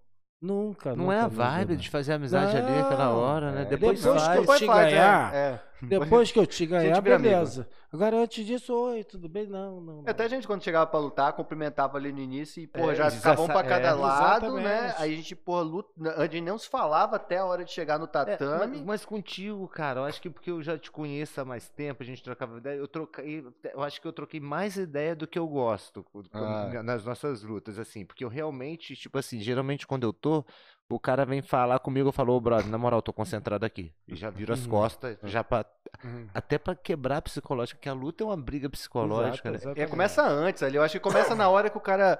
Que você chega no ginásio e dá a primeira olhada pro cara. Que eu já chego no ginásio, primeira coisa, eu já vou caçando onde é que o cara tá. Peraí, cadê o cara? Uhum. Quero olhar primeiro o cara. Aí eu olhei o é cara. broto. Aí eu começo, por já mentalizar pra ganhar daquele cara. Então aí que eu entrei no campeonato. Então eu tenho essa parada, eu acho que começa antes. Então, eu, eu, quando eu ainda tinha um pouco de medo, eu já tive muito medo de competir, mas eu ia com medo mesmo. Aí eu vi o cara que eu chave e falava assim: esse cara aqui é o mais duro da chave. Tomara que ele falte. Tomara eu que- chegava no campeonato cedo e ficava assim, ó. Todo mundo já torceu o dia Porra, pro cara que não bom, ir, né, cara, que ele não tá vindo, que ele não tá vindo. E o cara mais duro chega em cima da hora. Aí quando ele É, chegava, eu é. falava, ah, não, cara, tá de Cara, tá sacanagem. aqui, ó. ele veio, velho. E quando você tá indo pro campeonato, né, meu Deus do céu, tomara que aconteça alguma coisa, que tenha um tsunami, uma porra toda que não tenha o campeonato, mas eu fui, entendeu? É, Vocês falaram de adversário, tinha um cara que era o Humberto, um amazonense que lutava no... Qual o nome daquele cara? Daquele, do professor, que tá no Amazonas agora, que a Mauri treinava? O. Reis, Rei- Não, não, não. não, esse foi o primeiro lá. Osvaldo, Osvaldo Alves. Osvaldo Alves. Oswaldo Alves. Tinha um cara que era do meu peso, Osvaldo Alves. Aí foi um campeonato na Urca. Foi o campeonato que o pessoal da luta livre invadiu e convocou Ah, o tava pessoal lá? do jiu-jitsu. eu Aham. tava. Aí, bicho, tô ali, né, cara? E eu sento com minha perninha meio cruzada, né? Aquele jeitinho de negue viado, né? Daí, bicho, tô ali no alto da arquibancada. Eu tava no limite do meu peso. O cara era mais alto que eu, mais largo e mais forte. Eu tô ali assim, né, com um camarada meu, vendo as lutas, e ele falou: Você que é Isaías? Eu levantei, sou eu, sou eu, sou eu. Qual foi? Pensei que tivesse me chamado e eu não tinha escutado. Não. Pode sentar aí que tu vai lutar comigo. Porra, aí foi uma renta, hein, cara. Ah, meu irmão, o neguinho daqui, o neguinho preto que vos fala, pegou aquele pra Cristo, né? E ele me olhava, cara, e fazia flexão e polichinelo, o cara crescia cada vez mais aí. E o cara do meu lado falou aí, é contigo. Eu falei, é. Era bravo, hein? Eu vou sair daqui, cara, que o cara tá começando a me irritar. Eu fui lá pro outro lado da arquibancada. Daqui a pouco eu olho pra baixo. Não adianta fugir, não. O cara foi Sou eu e você. Aí o pau ficou duro. Padre. Aí, meu irmão, velho. daí beleza. Aí o neguinho já começou a se tremer. Vem que tem. Bacana. Aí chamaram a nossa luta. Eu entro, eu entrava sempre de cabeça baixa, pra não ficar olhando, olhando pro cara, pitbull, nada disso. Isso eu entrei com, com demônio mesmo, o padre. Entrei pra cara dele. Quando mandou cumprimentar, eu falei, vambora. A gente não lutou. A gente se engalfinhou, entendeu? Virou briga, né? velho? Era pela vida. Cara, a né? gente se embolou de tal forma, quando eu vejo, eu tô no 69 por cima dele. Daí eu dei uma vacilada, daqui a pouco o cara tá por cima de mim. Daí eu, de novo, botei para pra baixo no 69, aí ele cansou. Foi muita adrenalina Foi dele. adrenalina, né? Muita flexão antes também, Muita né? flexão, muito polichinelo e muita marra. Aí eu cresci, cara. Como eu bati naquele filho da puta, hein, cara. Era joelho na barriga, ele peidava. Aí eu tirava o joelho. Eu ia pro 69 para ele sentir Que eu o tava sem odor do membro aí, o odor do membro. Vai sentir o odor do membro aqui, compadre.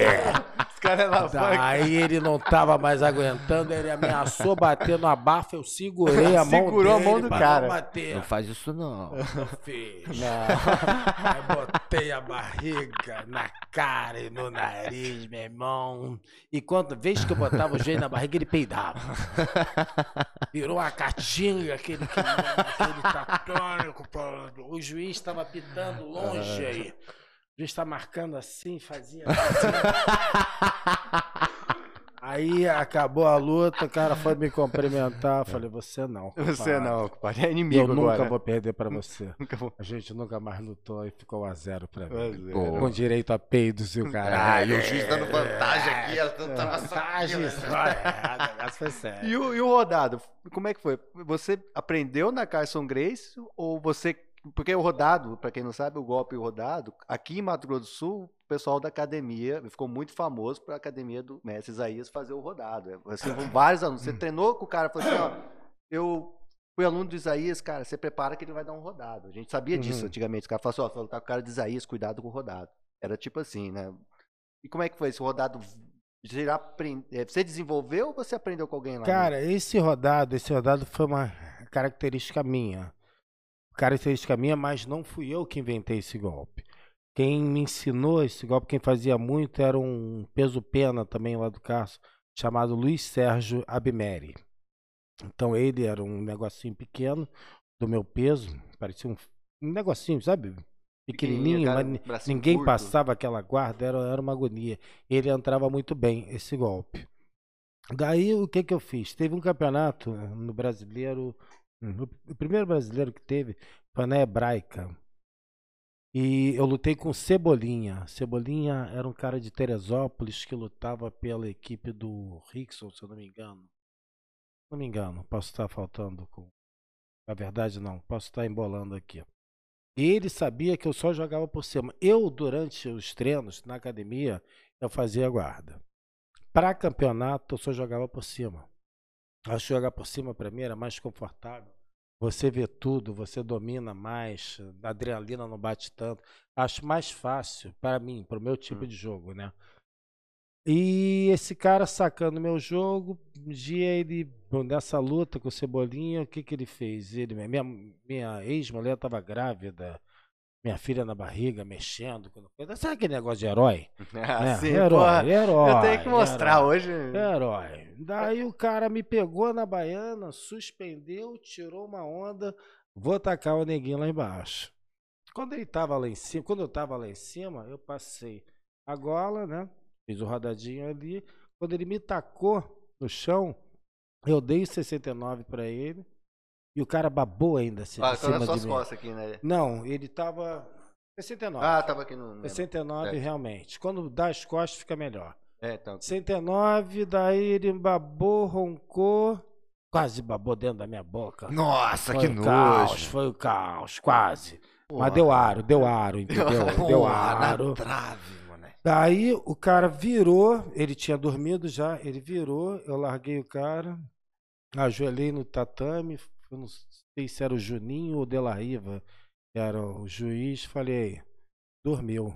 Daí ele foi lá, acordou o cara, daí eu saí do coisa, do, do tatame, o, porra, o hebraica todo de pé batendo palma. E a minha filha na barriga, minha mulher tendo sangramento. Esse é Eu o falei, herói. Foi o dia do "Caralho, herói. Arrepiadão, sabe quando fica arrepiado que nem o tatame encosta na pele? Dois paus e cinco bolas, crer, Mas pode falou uma vez pro cara, cara, o moleque ganhou ele, ó lá, o pau tá desse tamanho. Desse tá tamanho, desse gigante. tamanho fica. Você mexe com a Cê- sua. Sempre depois de uma vitória cresce dois. Dois, né? Dois centímetros. Tranquilo. É, aí eu de- fico geralmente com com quatro. E de calibre também, né, compadre? De 38 vira 12, né? É, negócio sério. E de repetição, sacou? negócio sério. Mas foi legal, foi por isso. E, e esse golpe ficou muito associado a mim, mas não fui eu o inventor. E é um golpe que é gostoso, é um golpe de sacrifício, e o cara pensa que está se dando bem. Então É, ele pensa que está por cima do coisa. E eu botava esses é, esse estrangulamento em alguns campeonatos. Vamos treinar essa posição para esse campeonato. Então teve muita gente que fez legal, São Conrado, Faria, fez bem. Miguel, Miguel, Miguel, Miguel é, Cortiz, é. Alain fez bem. Ariadne muita Oliveira, né? Ariadne, né? Ariadne também já foi, passou por mim durante o tempo. Acho que ela Ariadne, pagou a Michelle Nicolini no rodado. Ariadne vacila Não. com a Ariadne. Não, não deixa de bobeira não, que ela vai, É, ela foi- gosta. de- foi a menina mais dura que eu já treinei até Uhum. hoje. E é magrinha, negócio É. esquisito. É Fode pra cacete. Eu nunca treinei com ela, mas eu já. Foi, foi a falando. menina mais dura Ela que eu já pegou treinei. também. Então, esse rodado made in Mato Grosso do Sul, eu tenho um, um percentual aí de, de botar pra roda, entendeu? É, é, é, tanto é que realmente virou tipo, sua marca registrada do- do- dos golpes. Tem uma ave aí também, tal de pombo. Ah, tem um, um Ah, convidado sei, aí. sei. que Esse cara. Ele já me pegou esses dias, fui treinar. A última vez que treinei com ele, ele me pegou assim. É, eu, eu acho Tem que ele faz mal. pombo, eu acho é. que não é muito bom a dele. É um tal bem de frouxo. pombo aí. Eu escutei falar nesse broto, É, mas ele faz faz, bem, bem, faz né? bem. Com- Algumas vezes dá certo, mas o pessoal fala que é sorte. Aham. Mas você entrou num ponto agora que tem um. Eu vou pegar ali. Depois pega pra mim, Iago. O livro tá dentro do, do da, da mochila. Hum, vai, Tá. vai ter social. Vai ter né? social. Vai É que- ter não, é que o social. livro tem uma parte que é inspirada no senhor. Que eu Ih, escrevi. compadre. que é o. Eu é, li você leu? E É- é- quando eu li, quando eu li esse trecho, eu já pensei no senhor e eu falei, ele falou, é isso mesmo. Biografia não autorizada. Não autorizada. Não, mas é que eu, eu uso, eu falo assim, um É. professor da minha cidade, sempre quando eu vou falar, pô, Hum. cara, pô, cara, os caras, eu ficava pensando, cara, eu tô escrevendo essa parada, eu escrevi mal de uns caras, né? Eu falei, porra, esse cara, ficar sabendo que eu escrevi isso. Aí eu pegar, pego e escrevo assim, um professor da minha cidade, um professor e tal, que é pra justamente Hum. Mas fazer essa... esse não ficou muito claro que era ele, não. Falou É, um professor da minha cidade que veio do Mas Rio de agora eu já Janeiro, tô falando, do lê- É, Carson. mas esse cara, um professor, ficou muito, É. né? Não, ele Pra não foi muito aberto, claro, não. entendeu? É pra não, pra não deixar, pra não, não- não- a gente não Hum. tomar o processo, né? Eu achei, me achei desprestigiado. Desprestigiado, né? né? desprestigiado. Usado e professorzinho, desprestigiado. Assim, é, né? é pra não. Porque assim.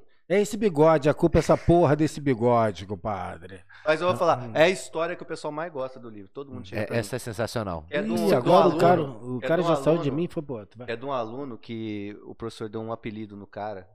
Eu- eu- ele, na É, verdade, ele é o é. mestre do apelido. O apelido é, É. é, tipo. É matéria obrigatória pra ser do Isaías Jiu-Jitsu. Você não pode ter seu nome. Você chegar com seu nome lá, ele vai perguntar seu nome e logo em seguida perguntar. Vai, vai- criar o apelido. do Cara, cara. de- deixa eu explicar um pouquinho sobre isso. É o seguinte, Luiz tem milhões, né? Fernando tem milhões. Então, aconteceu isso comigo também. Tinha muito Luiz lá, tinha Luiz Carlos Valois, tinha Luiz Carlos Ah, é. Animal, etc e tal. Então virou Isaías. Meu nome é Luiz Cláudio Isaías. Então virou Ah, Isaías. Não. Isaías agora Pessoal que me conhece pelo jiu-jitsu, Isaías. Família, Luiz Cláudio. Amigos, sem ser pelo jiu-jitsu, é Luiz. Então, Isaías is here. É a Aí identidade. da Identidade, identidade. identidade do jiu-jitsu. Tem que, tem que ter. E Vamos esse ver, cara, vamos ver essa babada de ovo esse aí. cara, ele botou o apelido do cara de Bucetão. O apelido do cara virou Bucetão. Você lembra dessa história? É, é. Essa quem me contou foi em terceira mão, foi em segunda mão, né? Que foi o Miguel Contes que me É. contou e falou assim, É cara. porque esse cara. Tô fugindo agora. Vou falar, vou falar. É um mesmo. cara muito tá no alto. livro aqui já. É um cara alto. Eu imaginei, se ele tivesse um, um órgão sexual feminino, seria uma coisa storm, entendeu? Então por isso. Mas depois eu dei uma consertada, eu tirei o bu e só ficou setão. Bucetão. Mas daí é conhecida até hoje. Isso. Aí o cara pegou. é, o Miguel já contou de outra maneira. Ele falou que é porque o cara tinha o peito cabeludo. Aí, Não, falou- Não foi por isso. é, aí ele falou assim. Que, Essa foi muito melhor do Foi que melhor, o peito cabeludo. é. Falou, caralho, se tu tivesse uma buceta, ia ser uma puta bucetona, hein? Isso vai ser o bucetão. Bucetão. Aí o cara pegou e disse que esse cara tava numa festa com as meninas É, lá e tal. E chegou o cara da academia. Qual é, É, bucetão? exatamente. no meio das mulheres, tudo, tá ligado? Aí o cara ligou na hora, já puto com o Messi. Aí falou: Messi, eu tô passando vergonha na rua. Ele ligou chegou- mesmo. Ele chegou assim, ó. Eu tenho que ir na fonte. Você que deu esse apelido, olha o que que tá acontecendo. Cara, No esse meio de muito- mulher, o cara me chama de buceta. Esse apelido é muito bom, velho, na moral. Imagina só. Aí eu escrevi isso no livro, cara. E, pô, aí eu mandei pro editor, né, cara? Aí o cara tá lá revendo, é o Marcelo Alonso, tava revendo. Ele... A hora que ele, cara, mandou um áudio assim, que ele parava de. Marcelo Alonso, Marcelo Alonso. Marcelo Alonso, é, Ah, Marcelo ah. Alonso da galera da casa. Ele mandou pra mim da PVT. Aí ele mandou pra mim, cara, essa história do bucetão é muito boa. Eu falei, e é de verdade, essa história aconteceu mesmo. Isso aí é, é real. Essa daqui não, não é. mesmo, isso não é ficção nenhuma, não. E, e da- dos apelidos também, por exemplo, o que, o que, eu, que eu fico assim, Fala. de saber como foi a origem real do bucetão. É, tá muito melhor. que- Já me dá mu- muito mais É, coisas a imaginar. Por exemplo, o Joãozinho. O Joãozinho chama Tiago, porra. Mas o Joãozinho, eu quando cheguei aqui, tinha uns fenômeno- fenômenozinhos aqui. E esse Joãozinho era um cara muito bom. Muito, muito, muito bom. Aquele cara, se tivesse uma cabeça e continuasse treinando, teria feito história aí no, no, no, no Mundial, né? No Jiu-Jitsu Mundial. E ele parecia com o João, o Joãozinho parecia com ele. Ah, Aí virou. Joãozinho. É porque Eu várias uma pessoas eu que falam assim, ó, que- fulano, é. ele- meu nome não é fulano não. Hum. Tipo assim, qual é o meu nome? Totalmente oposto. Por quê? O Isaías que me deu esse apelido, tá O? Frank, o Frank, O Frank é exemplo. Maurício. Sabe o que que o Frank? Na turma da Mônica tem um Frankenstein verdinho, todo esquisito. Parece o Frank, O Agnager Robson. Todo, todo eles criam um apelido pro cara. Diz que ele chegava e olhava pro cara, não, você tem que ter um apelido, cara. Exato. É, não, Não, porque às vezes bate, às vezes eu erro o nome dele.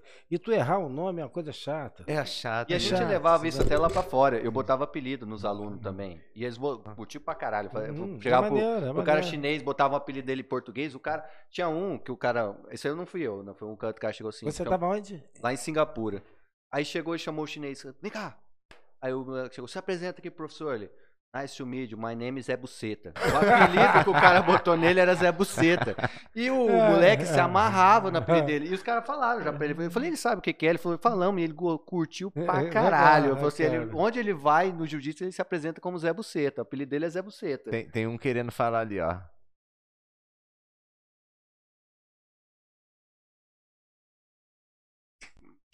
O que é esse? Cara de maluco, cabelo desviado, cara. Me ajuda, tem uma porrada lá. Tem uma porrada lá. Tinha um sim, cara. Tinha um sim, cara. Mas passou tanta gente. E a cabeça também já tá gasta, né? Tem muita coisa aqui dentro. Quem era? Eu fiquei curioso. Quem Fiquei era? curioso. Agora vai ter que lembrar. Quem que era esse cara? o- Quem era mesmo? Tinha um sim, cara. Tinha um sim. Mas mas eu já defequei tantas vezes. via Esse oral, apelido também compadre. foi muito legal. Achei interessante, É, criativo. cara- cara- não, eu já cara. tive um cara de maluco na minha academia. Cara de doido, eu chamei de cara de doido. Cara de doido. E me fala o seguinte, Singapura. Não, o Rui não tá. Rui tá lá, não. Quem? Rui tá em Macau, né? Não, Rui lá, Menezes? Rui não, não, não tem lá, não tá lá em Singapura, não. Lá em Singapura não tinha a galera da Carson, tinha, não, tinha um aluno do De La Riva. Tem lá o. Kiko, o Kiko Cassélia, mas não tá em Singapura, Não, não. Singapura lugar. não. É, não tinha Ah. Carson, não tinha ninguém da Carson lá, no- lá em Singapura. E foi legal? Porra, foi. É, em vários sentidos foi. Assim, essa parte cultural, de você conhecer. É que nem eu tava explorando. Porque você, você chegou aqui, não tinha muito jiu-jitsu, né? Uhum. Eu, eu cheguei lá, já tinha jiu-jitsu. Então é, é muito diferente a percepção. Porque você vai pra um lugar, por exemplo, eu cheguei num lugar novo, mas que todo mundo conhecia jiu-jitsu. Então era mais Uhum. fácil. Então quando eu vejo o senhor chegando num lugar que não tem muito jiu-jitsu, né, apresentando. Chegava ainda aquela galera, tipo, os caras que iam na academia testar nessa época que chegou. Cara, não, porque a minha postura sempre foi. O pessoal sentiu que a minha postura era esportiva educacional. Entendeu? Então não cheguei naquele negócio, vou mostrar a eficiência do sim. jiu-jitsu. Isso era parte do- de outra equipe. Mas o meu sempre foi. E os esportivo. alunos assustavam muito quando, Hum. gente- quando o professor chegou aqui, porque é- ele é, porra, é, é carioca todo carinhoso, Uhum. chega, dá beijinho, papapá, Uhum. chega aqui. Teve um aluno que veio lá de bonito, o cara veio lá de. O cara era doceirão, né? Aqueles caras de Uhum. bonito, a galera. de- eu tenho um aluno de bonito, eles são, rapaz, são lá fazenda mesmo. E o cara veio, e ele era aluno de um aluno do professor, que era o Jorginho, né? Aí ele falou assim: ó, vai lá em Campo Grande. Pinho, era o Pinho. É, é, não, era aluno do Pinho? Não, ele era aluno do Jorginho. Jorginho, tá. É, aí ele falou assim: vai lá em Campo Grande, treina com o mestre Isaías. Beleza, o cara veio aqui pra Campo Grande, chegou lá na academia do mestre Isaías. Aí ele chegou na porta, o mestre, ah, ele falou, sou aluno do Jorginho, o mestre chegou e deu um beijo na bochecha do cara. Uhum, uhum. O cara pegou, virou e foi embora. Acho que ele. Tem, tem isso, tem. Você lembra disso aí? Não, não lembro disso específico. Mas acontece. Então o pessoal Acontece. assustava, né? História espinha também, não pode ter uma espinha sobrando. Cara, eu, eu tenho algumas taras. E uma das taras é, é espremer cravo. Eu me amarro em espremer cravo. Não afeta em nada a minha sexualidade, nada disso. E o, o dar beijo, eu aprendi a dar beijo quando a gente chegava no Carso e todo mundo dava um abraço e um beijo no Carso. Então, isso pra gente, se eu encontrar o Murilo, por exemplo, a gente vai se ver, a gente vai dar um abraço e um beijo. Só que eu peguei isso aqui, pô, 23 anos atrás, ninguém era mais bronco, né? É. Então, desde fama de, de viado, de, de bicha, e, por exemplo, eu gosto de conversar com as pessoas. Então, se a tua esposa estiver ali e bater um papo, eu vou conversar com ela. Não significa que eu estou azarando a sua esposa, nada disso. Mas pra galera daqui era uma coisa que assustava. Era uma coisa que eu estava azarando, queria comer a sua Ah, mulher. ah, Não é-. Aqui não não, dá nem disso. bom dia, vai, vai É. reagir como vai dar É, beijo. é, É, é, então. então, o negócio mais. Dava essa assustada, né? Dava né? assustada. Dava Mas agora, agora ninguém já sabe que é isso mesmo, que eu não sou viado, que eu gosto de cravo e dou beijo. Meus alunos me dão um beijo Aí tranquilamente. teve um, teve um garoto que viajou com a gente uma vez, ele falou assim, pô, mestre, eu fui seu aluno, mas eu parei de treinar jiu-jitsu. Ele falou, por quê? Ele chegou assim um dia na academia com um cravo e o mestre Hum. estourou o cravo dele, né? Demais. Aí ele falou assim, pô, mestre, você estourou meu cravo, meu pai tentou e não conseguiu. Ele, seu pai é um viado. Aí o, o moleque chegou e disse que falou assim, pô, o mestre chamou meu pai de viado. Ai, ele meu acabou com. Aí ele falou assim, aí ele falou pro mestre. Aí o mestre olhou pra ele, ah, seu pai é um viado mesmo. Depois de 10 anos, tipo, o cara esperando assim. Não, tem, cara, tem coisa que você me contar, eu vou, vou achar que não fui eu que Não fiz? Aí depois você fala, foi, foi, deve Não, ter foi, sido. foi. né? Mas é, é aquela parada que a gente tava até falando semana passada. É, é o lance Uhum. da brincadeira, que a Uhum. galera não entende que no jiu-jitsu, assim, cara, é uma terra meio sem lei em relação à brincadeira. Que a gente, a gente quando cria intimidade com os caras na, na Uhum. academia, né, com, com os amigos ali, então fica essa parada mais próxima, assim. E tem cara que às vezes, que nem o colombiano que veio aqui, o, o Christian, aí ele não entende. Ficou balado, né? Fica bolado, o cara Porra, fica bolado. engraçado em Mato demais. Do Coisa Sul, que é pra gente é tipo, de Uhum. boa ele falando É. revoltado mesmo. E aqui em Mato Grosso era meio isso. Quando o mestre chegou aqui, pô, esse negócio de ficar, sabe? Nem que era mais chucro. mais chucro, né? Então não entendia muito bem esse jeito e ficava nessa. Agora, mestre, uma pergunta aqui. É, tá- sexto grau, próximo é coral, Coral, daqui a sete anos. sete anos. E dá aquela, aquela sensação assim de vai pegar uma nova faixa? Quando, quando pegou a faixa preta? Peguei 15 de 2 de 96. 96. Então depois 96. dá aquele negócio, pô, vou pegar coral, próximo e tal. Cara, não, não tá batendo essa, esse sentimento de uma outra faixa. É que a gente tá tão longe, né, que a gente nem É, imagina. é né? Não, muito Quando a gente- tempo, é- né? É porque o que tá valendo pra mim, eu já fiz vários esportes e fui muito bom em várias coisas. Então eu nunca levei nada até o final. Então falei, pô, o jiu-jitsu pelo menos eu vou levar até o final. Então eu já fiz capoeira, jogava futebol de areia bem, pegava onda bem, frescobol, é, fiz judô, fiz até judô legal, fiz um pouco de boxe. Tudo que eu fiz na época de moleque eu levava jeito. E nada eu levei até o final. Então falou, bom, o jiu-jitsu vai ser uma coisa que eu vou chegar à minha faixa preta. A faixa preta é o final, mestre? Tomara que eu esteja vivo, que eu quero a ver vermelha, É, mas que- não tenho esse exemplo, tesão. é, eu perguntei, por exemplo, a- até a, a faixa preta acabou. Acabou esse ciclo. Você Não. concluiu. Depois é outro ciclo que se inicia. Médio, deixa eu tentar explicar. Por exemplo, é, a faixa preta vai ser o máximo. Eu sempre levei jeito para muita coisa e não cheguei no meu máximo. No jiu-jitsu, eu cheguei no meu máximo. Máximo. Então, a faixa preta é o máximo, entre aspas, que pode ser alongado ainda mais com a faixa vermelha. Então, seria isso que eu Porque, quis dizer. porque até porque depois, né? Você pode estar treinando ou não. Você, vai ganhar seus graus com o tempo ali, né? Treinando o que eu digo É, assim. o certo não. O treinando- certo era o que você tinha que estar em atividade, o que está escrito na CBJJ. É, o em tá atividade, dando ou como aula. equipe, ou É. como É, não, alguma atividade, É, assim. o envolvido cara não com pode jiu-jitsu. ficar em casa, o cara Não sentado pode ser- 30 anos, chegar e falar assim, ó, eu É. quero minha Não faixa. pode ser o fluxo do STF. Aí pode falar. Aí, Que ele ganhou a, a vermelha. Agora É, eu não ele- sei se ele tá. Se ele tá lutando, se ele faz alguma atividade, eu não sei disso. Eu É, nem sabia que ele isso. era vermelho de jiu-jitsu. É, É, ele, ele se Não sabia. lá. É, que é o- é do Oswaldo Alves. né? acho, acho que é do Oswaldo. É, eu já ouvi as pessoas contestando, falando, mano, mas eu nunca vi ele no tatame pra ter ganhado, né? Eu não Aí sei. eu, que- aí eu não quero sei porque eu não conheço. aproveitar. Fala, eu perguntei isso que eu quero aproveitar uma coisa pra perguntar, que é algo que realmente me incomoda. Às vezes eu sou novo. É sério, eu posso não ter maturidade pra lidar com isso. Hum, Que é a porra do faixa preta de mentira.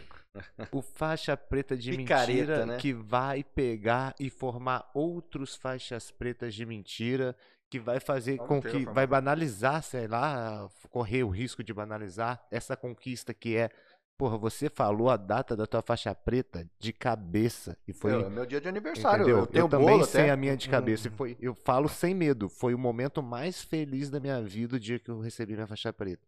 Esse ano eu fiz bolo pro dia do aniversário que eu ganhei faixa preta. mesmo? É, meus alunos levaram o bolo, ó, tantos anos de faixa preta. Então, essa banalização me dói bastante. Eu queria saber sua opinião sobre isso, se tem como mudar, ou se você tá cagando, foda-se, se a faixa só tá pra 3 centímetros da tua bunda, o resto é contigo. Não sei, cara. Sobre faixa preta, por exemplo, eu quando fui faixa preta, faixa preta, quando me tornei faixa preta, se tinha pouquíssimas faixas pretas. Então, pô, aquele cara é faixa preta. Agora tem milhões de faixa preta, faixas pretas. Agora tem aquela coisa do teto de cada um. Por exemplo, eu sou um faixa preta das antigas tive meu mérito, tive minha competitividade. O Rickson também era faixa preta. Eu, em comparação ao Rickson, não existe. Mas para o meu teto, eu sou um faixa preta. Isso é uma coisa. Respeitando o teto individual de cada um é uma coisa. Tem um faixa azul, tem um cara que ganhou uma faixa azul e aquele cara que é branco, o branco é muito melhor que faixa azul, mas o teto daquele cara de faixa azul é não adianta que o cara não vai chegar mais do que isso. Bacana. E tem aqueles pseudos faixas pretas. Picareta. né? Essa é a questão. Pseudo faixa preta. Isso aí é uma coisa que eu acho que sacaneia o esporte. Eu acho que esse cara que botou uma faixa e não merece, ele não pode estar no esporte nosso, entendeu? Porque vai desvalorizar o nosso trabalho. Esse cara vai dividir aluno com você. A culpa é dele ou do professor dele? de quem graduou o de faixa preta. Não, mas é porque tem cara que não é picareta. O cara é até bom de jiu-jitsu, mas é vendedor de faixa. Entendeu? O cara vende faixa. O cara pagou, ele dá. Tem Né? muita gente aí que se tu procurar um faixa roxa, faixa marrom aí, procura aí, ele pode chegar mês que vem com a faixa preta, com certificado e tudo. Aparece de roxa, volta e volta, Volta de de preta? preta. Eita, que tem, eu não tem, vou tem, aguentar tem. nessas histórias aí, não, porque o pessoal fala. O carioca Toda, é a terra de todo mundo tem. Todo É. mundo Tem, quer- tem, é, tem. A, gente, Eu- a gente é um micro espaço aqui, campo, no nosso jiu-jitsu aqui, É. mas isso acontece no mundo inteiro, não é só no Mares, não. Lá fora também tinha muito picareta. Eu não concordo, eu não acho legal, não me acho apto. Por exemplo, teve um tempo aqui, teve uma luta Pancration, Ah. Ah, tô ligado. Pancration do Teruel, etc, Ah, isso é etc tal. É, 2000 você e- fazendo determinado curso, não sei o quê, você teria direito à faixa tal. Cara, por mais que o meu jiu-jitsu me ajude a determinada coisa, eu não sou apto, não estou apto a envergar uma faixa que não seja de, né, de pancrácio. Eu tenho que fazer aula, eu posso ter uma facilidade a mais, é uma coisa. Mas daqui a pouco eu sou faixa preta de pancrácio ou não dá pra mim? É o exemplo, estou exemplificando. Aham. Mas falei que é isso. Mas tem cara aí, e no jiu-jitsu acontece pra caralho. Você vê o cara às vezes, pô. E a- hoje em dia, como tem registro de rede social, às vezes você vai voltando as fotos do cara, aí você olha 2017, o cara tá com uma faixa, Uhum. 2018 tá outra, 2019, quando você vira é preta. O cara vai assim voando pra preta, né? Preto, e daí? Será que esse cara vai passar bons valores para. É, isso que, Para os o perigo é que eu acho que é o seguinte, que um cara que ele, porra, tem muito cara sendo enganado, né? O cara chega, o cara é Exatamente. enganado aí. Eu acho que, tipo, a caminhada ela é tão necessária que, por exemplo, vou dar um exemplo aqui, pô, quando o meu aluno estourar a orelha, porra, se eu nunca passei uma situação parecida por Uhum. essa, assim, eu não vou saber ensiná-lo nem como ele lidar com isso, se eu nunca vi, né, eu preciso, não preciso ter minha orelha estourada, mas às vezes meu amigo teve, eu vi que, eu não sei. Então, as coisas que eu acho, a faixa preta, além do conhecimento que a gente agrega, é uma vivência que a gente precisa ter para poder orientar os nossos Passar alunos, alguma né? coisa, claro. Não, Você da faixa errado preta, também. você vivenciou situações. Mesmo que você não seja um atleta. Mesmo que você não, não seja aquele cara que tenha bons resultados. Tem excelentes faixas pretas aí que formam atletas e não foram bons atletas. Entendeu? Mas ele tem que ter uma vivência que justifique a faixa que ele está segurando. Porque senão a faixa fica pesada. Tem que rolar também, né? Eu fica- acho que, que esse lance do cara falar assim, ah, eu sou bom, mas eu não rolo. É Não, não estranho. rolar não existe. Faixa é, preta que faixa preta que não saiba, Tipo, né? Que é. fala assim, ah, pô, eu, eu, eu tudo bem, o cara pode não ter um desempenho assim, Hum. rolando, Hum. mas ele tem que estar rolando, né? Que eu acho que é ali que o cara tá, tá ali que desenvolvendo, funciona, né? né? Ali que o cara tá vendo ali o que tá acontecendo. Agora, porra, tem cara que pega a faixa preta e nunca mais rola. Fica na cara. Cara, é porque a, a faixa preta, cara, tem, tem algumas faixas que são perigosas. A faixa preta tem a síndrome da faixa preta. Quando aquele cara que de repente ganhou a, a faixa preta e pensa que tá igual a, a todos os faixas pretas. Então a faixa preta pode ser uma coisa perigosíssima, perigosíssima. E às vezes o cara, bom, já sou faixa preta, pronto, me basto. Não preciso mais treinar. Agora, não, tu fala alguma coisa, não, não é mais assim. Agora eu sou faixa preta, não admito que fale assim. Tem muita coisa. Sobe tem, a cabeça. Tem gente que sobe a cabeça. Tem, tem, cara. Tem, bicho. Tem, cara. Cara, o cara de marrom tá de um Tem. jeito, ele chega da preta, ele De parece marrom, outro cara. mano. Outra pessoa, com de marrom legal, a beça, mas pegou a preta. Irmão, dois paus e cinco bolas é pouco, compadre. O cara tem quatro, dez bolas. Marshmallow, ejacula marshmallow, caramelo, chocolate. E na última castanha. Então uma coisa que. Não, tô falando sério, tô tocando tô real. ligado, mas é muito bom falar é muito, sério é, assim. A analogia é Sério, perfeita. bicho. O cara fica. Meu porra, irmão, o cara daqui a pouco, meu irmão, ganhou semana passada, agora. Pô, e aí, tudo bem? Olha, compadre, e aí, tranquilo? e tem outra síndrome também, tem uma síndrome da faixa azul. O cara correu atrás da Ah, é, azul. maior desistência. Faixa azul, o cara correu atrás, tal, tal, tal. Ganhou a faixa, sumiu. É Pô. Mas também tem um negócio que pegar a faixa azul no Isaías, lá nas antigas, como que era? Era fudido. Pro cara pegar a faixa azul não era tipo assim, pô, Cara- só seu tempo, não. Era fudido. Não, Tem- é porque. Ele sabe que é verdade. Não, mas não era, não, é porque eu respeito Fora o era teto. azul de, É. de jiu-jitsu quando foi pro UFC, né? Hum, Do é. Carson, certo? É, o desculpa. Vitor Vitor Belfort. Belfort era faixa azul. Né? Então, ao nível do azul que, cara. Até que era Não, muito não alto sei o teto se na ele era azul, não. O, o- o Vitinho, ele foi meu aluno. O Que Vitinho foi meu massa. aluno na Amarela. Na Amarela, a gente fazia aula no, no edifício dele. Depois a gente foi para Mena Barreto, onde eu dava aula. Ele foi meu aluno. E já dava pra ver que o cara, tipo, era super talentoso. assim, Cara, tipo, era um cara que era um faixa amarela cabuloso, não vai de bobeira, vou aquecer com As ele crianças, não. faixa colorida, É. era E embaçada, era um né? cara que fazia tudo bem, os esportes que ele fazia, ele fazia legal. Ele jogava futebol, tinha jogar bem, qualquer tinha- esporte, né? tinha, é, jogasse. aptidão.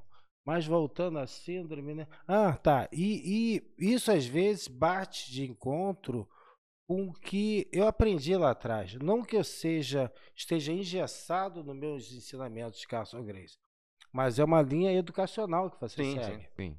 Então, quando o cara ganhava a faixa azul lá no carro, se ele botasse a roxa, tava tudo bem. Tava tudo tranquilo, tava confortável. Entendeu? E agora né, as pessoas, eu acho que ficam contando o tempo de treino em prol de uma faixa. Sim. Eu tinha, Sim. eu tenho dois, dois faixas pretas atuais. Eles ganharam a faixa marrom e na cabeça deles, dentro de dois anos, eu vou estar com a preta. Os caras entraram nessa. Daí chegou os dois anos. Chegaram pra pedir. Chegaram Não. a pedir. Não. Falei, pô, não tá, não tá ainda pra preta, não é, não é por nada. Acho que segura mais um tempo para a preta chegar confortável na cintura. Não é pra qualquer um, né, mestre? Porque, bicho, uma faixa que não tá confortável, você tende a se esconder. Entendeu? Se você é uma faixa branca, eu te dou uma roxa, tu vai fazer o quê? Vai tirar foto. Não vai treinar com ninguém.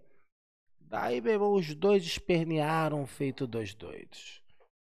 Foram reclamar ali, foram reclamar lá. Eu não ganhei minha faixa. Onde já se viu reclamar que não ganhou a faixa? Tem- Onde é que entendi. nós estamos, Tá compadre? desse jeito, O que, que é isso? Quem é você para reclamar que não recebeu a faixa? Isso, nisso eu já perdi. né? Eu já perdi muita gente. Ah, eu, eu queria muito que Muita meus gente. alunos assistissem isso, por favor, meus alunos assistam, cara. Muita gente que academia- acha que merece e você. E vem que cobrando. E vem Vem, cobrando. O- Essa semana mesmo eu fui cobrado, um faixa marrom que não tá sustentando nem a dele, tá Uhum. ligado? Falou, tô indo voltar a treinar. Falo mesmo, foda-se.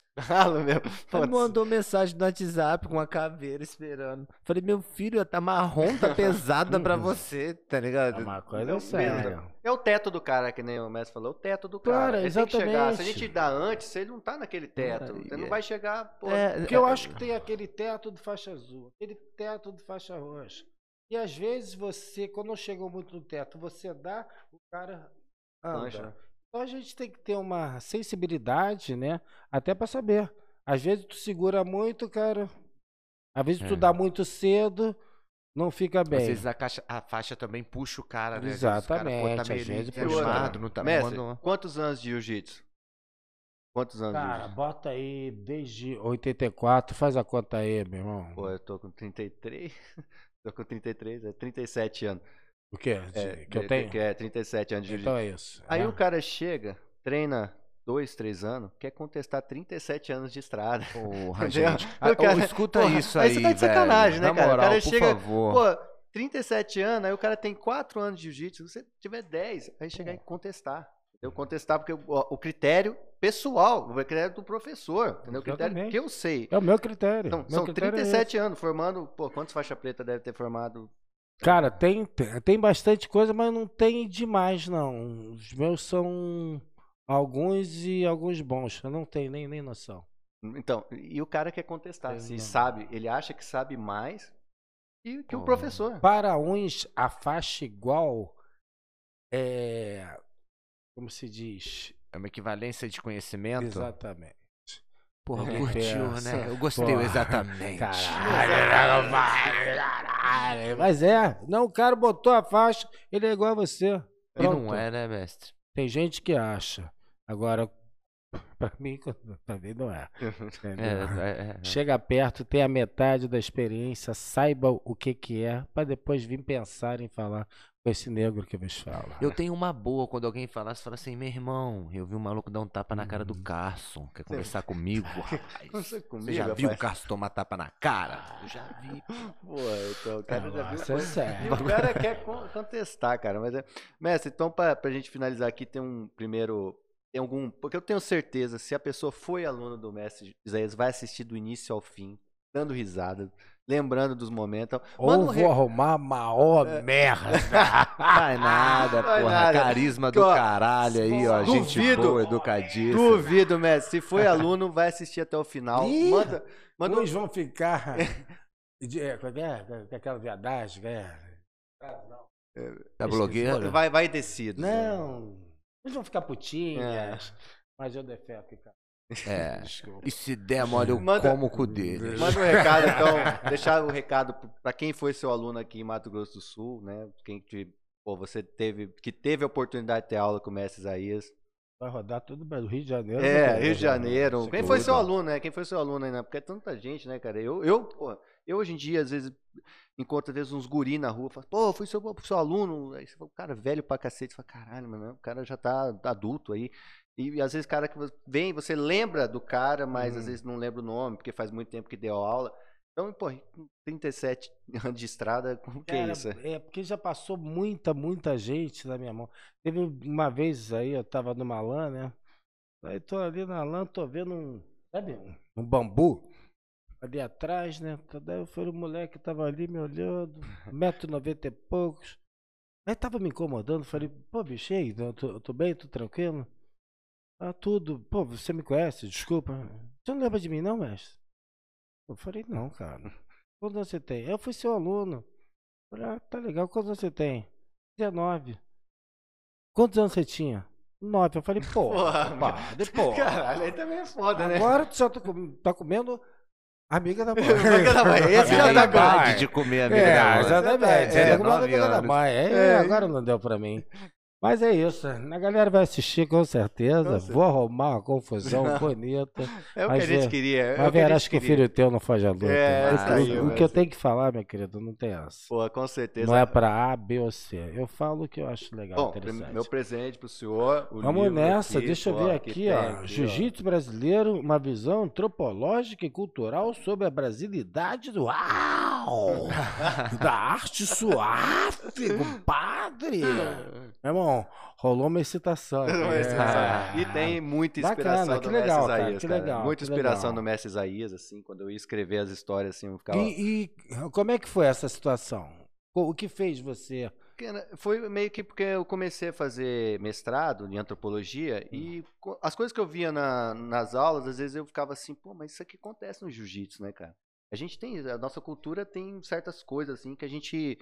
E eu comecei a fazer um estudozinho, comecei a estudar, chegava, ficava na academia, sentado, lia, aí ficava escrevendo sobre o cara. Não, vou escrever, mestre. Ah, claro. bom, sem que dedicatória. não. Deixei pra fazer a Eu dedicatória. né? compro na- eu compro na pra fazer livraria, Ao né, vivo a dedicatória na Esse frente aqui do eu- mestre. Isso que eu trouxe pra você. Como que foi pra você É, esse... Uma letra que eu entenda. Não vai Puta, tá fudido. não. Minha letra é horrorosa. Pega Tá, uma na e outra coisa, tira esse bigode, ele vai tirar o bigode. Ele vai tirar, ele vai tirar. A pedido do mestre, o mestre tá pedindo, semana que vem bigode. vou estar sem o bigode. Você- é, é- é que vai, vai muito tempo depois. malandro. Você tá não mete o do MC Livinho, moleque. Ah, do Livinho é sinistro, mano. ah, então eu Mestre vou. com essas porra, não do Livinho? maluco. Não curte do Livinho, mestre? Não, eu gosto de rock and roll. Esse é rock, é. O meu negócio é O mestre é saxo, o old school. black, total, é, essas porra todas. Eu gosto, eu gosto de rock and roll. Vem com essas porra. minha letra é horrorosa, né? Tá bom. É horrorosa, já aviso de cara. Quando a pessoa vem. Cara, um dia eu fiquei com vergonha que eu fui na casa do Edgar. Aí o Edgar, porra, faz aqui, pra Edgar, assinatura pra mim, tá. né? Então, aí eu fui fazendo assim, cara. Aí a filha dele começou a olhar. eu escrevendo assim. Aí eu escrevendo assim, cara.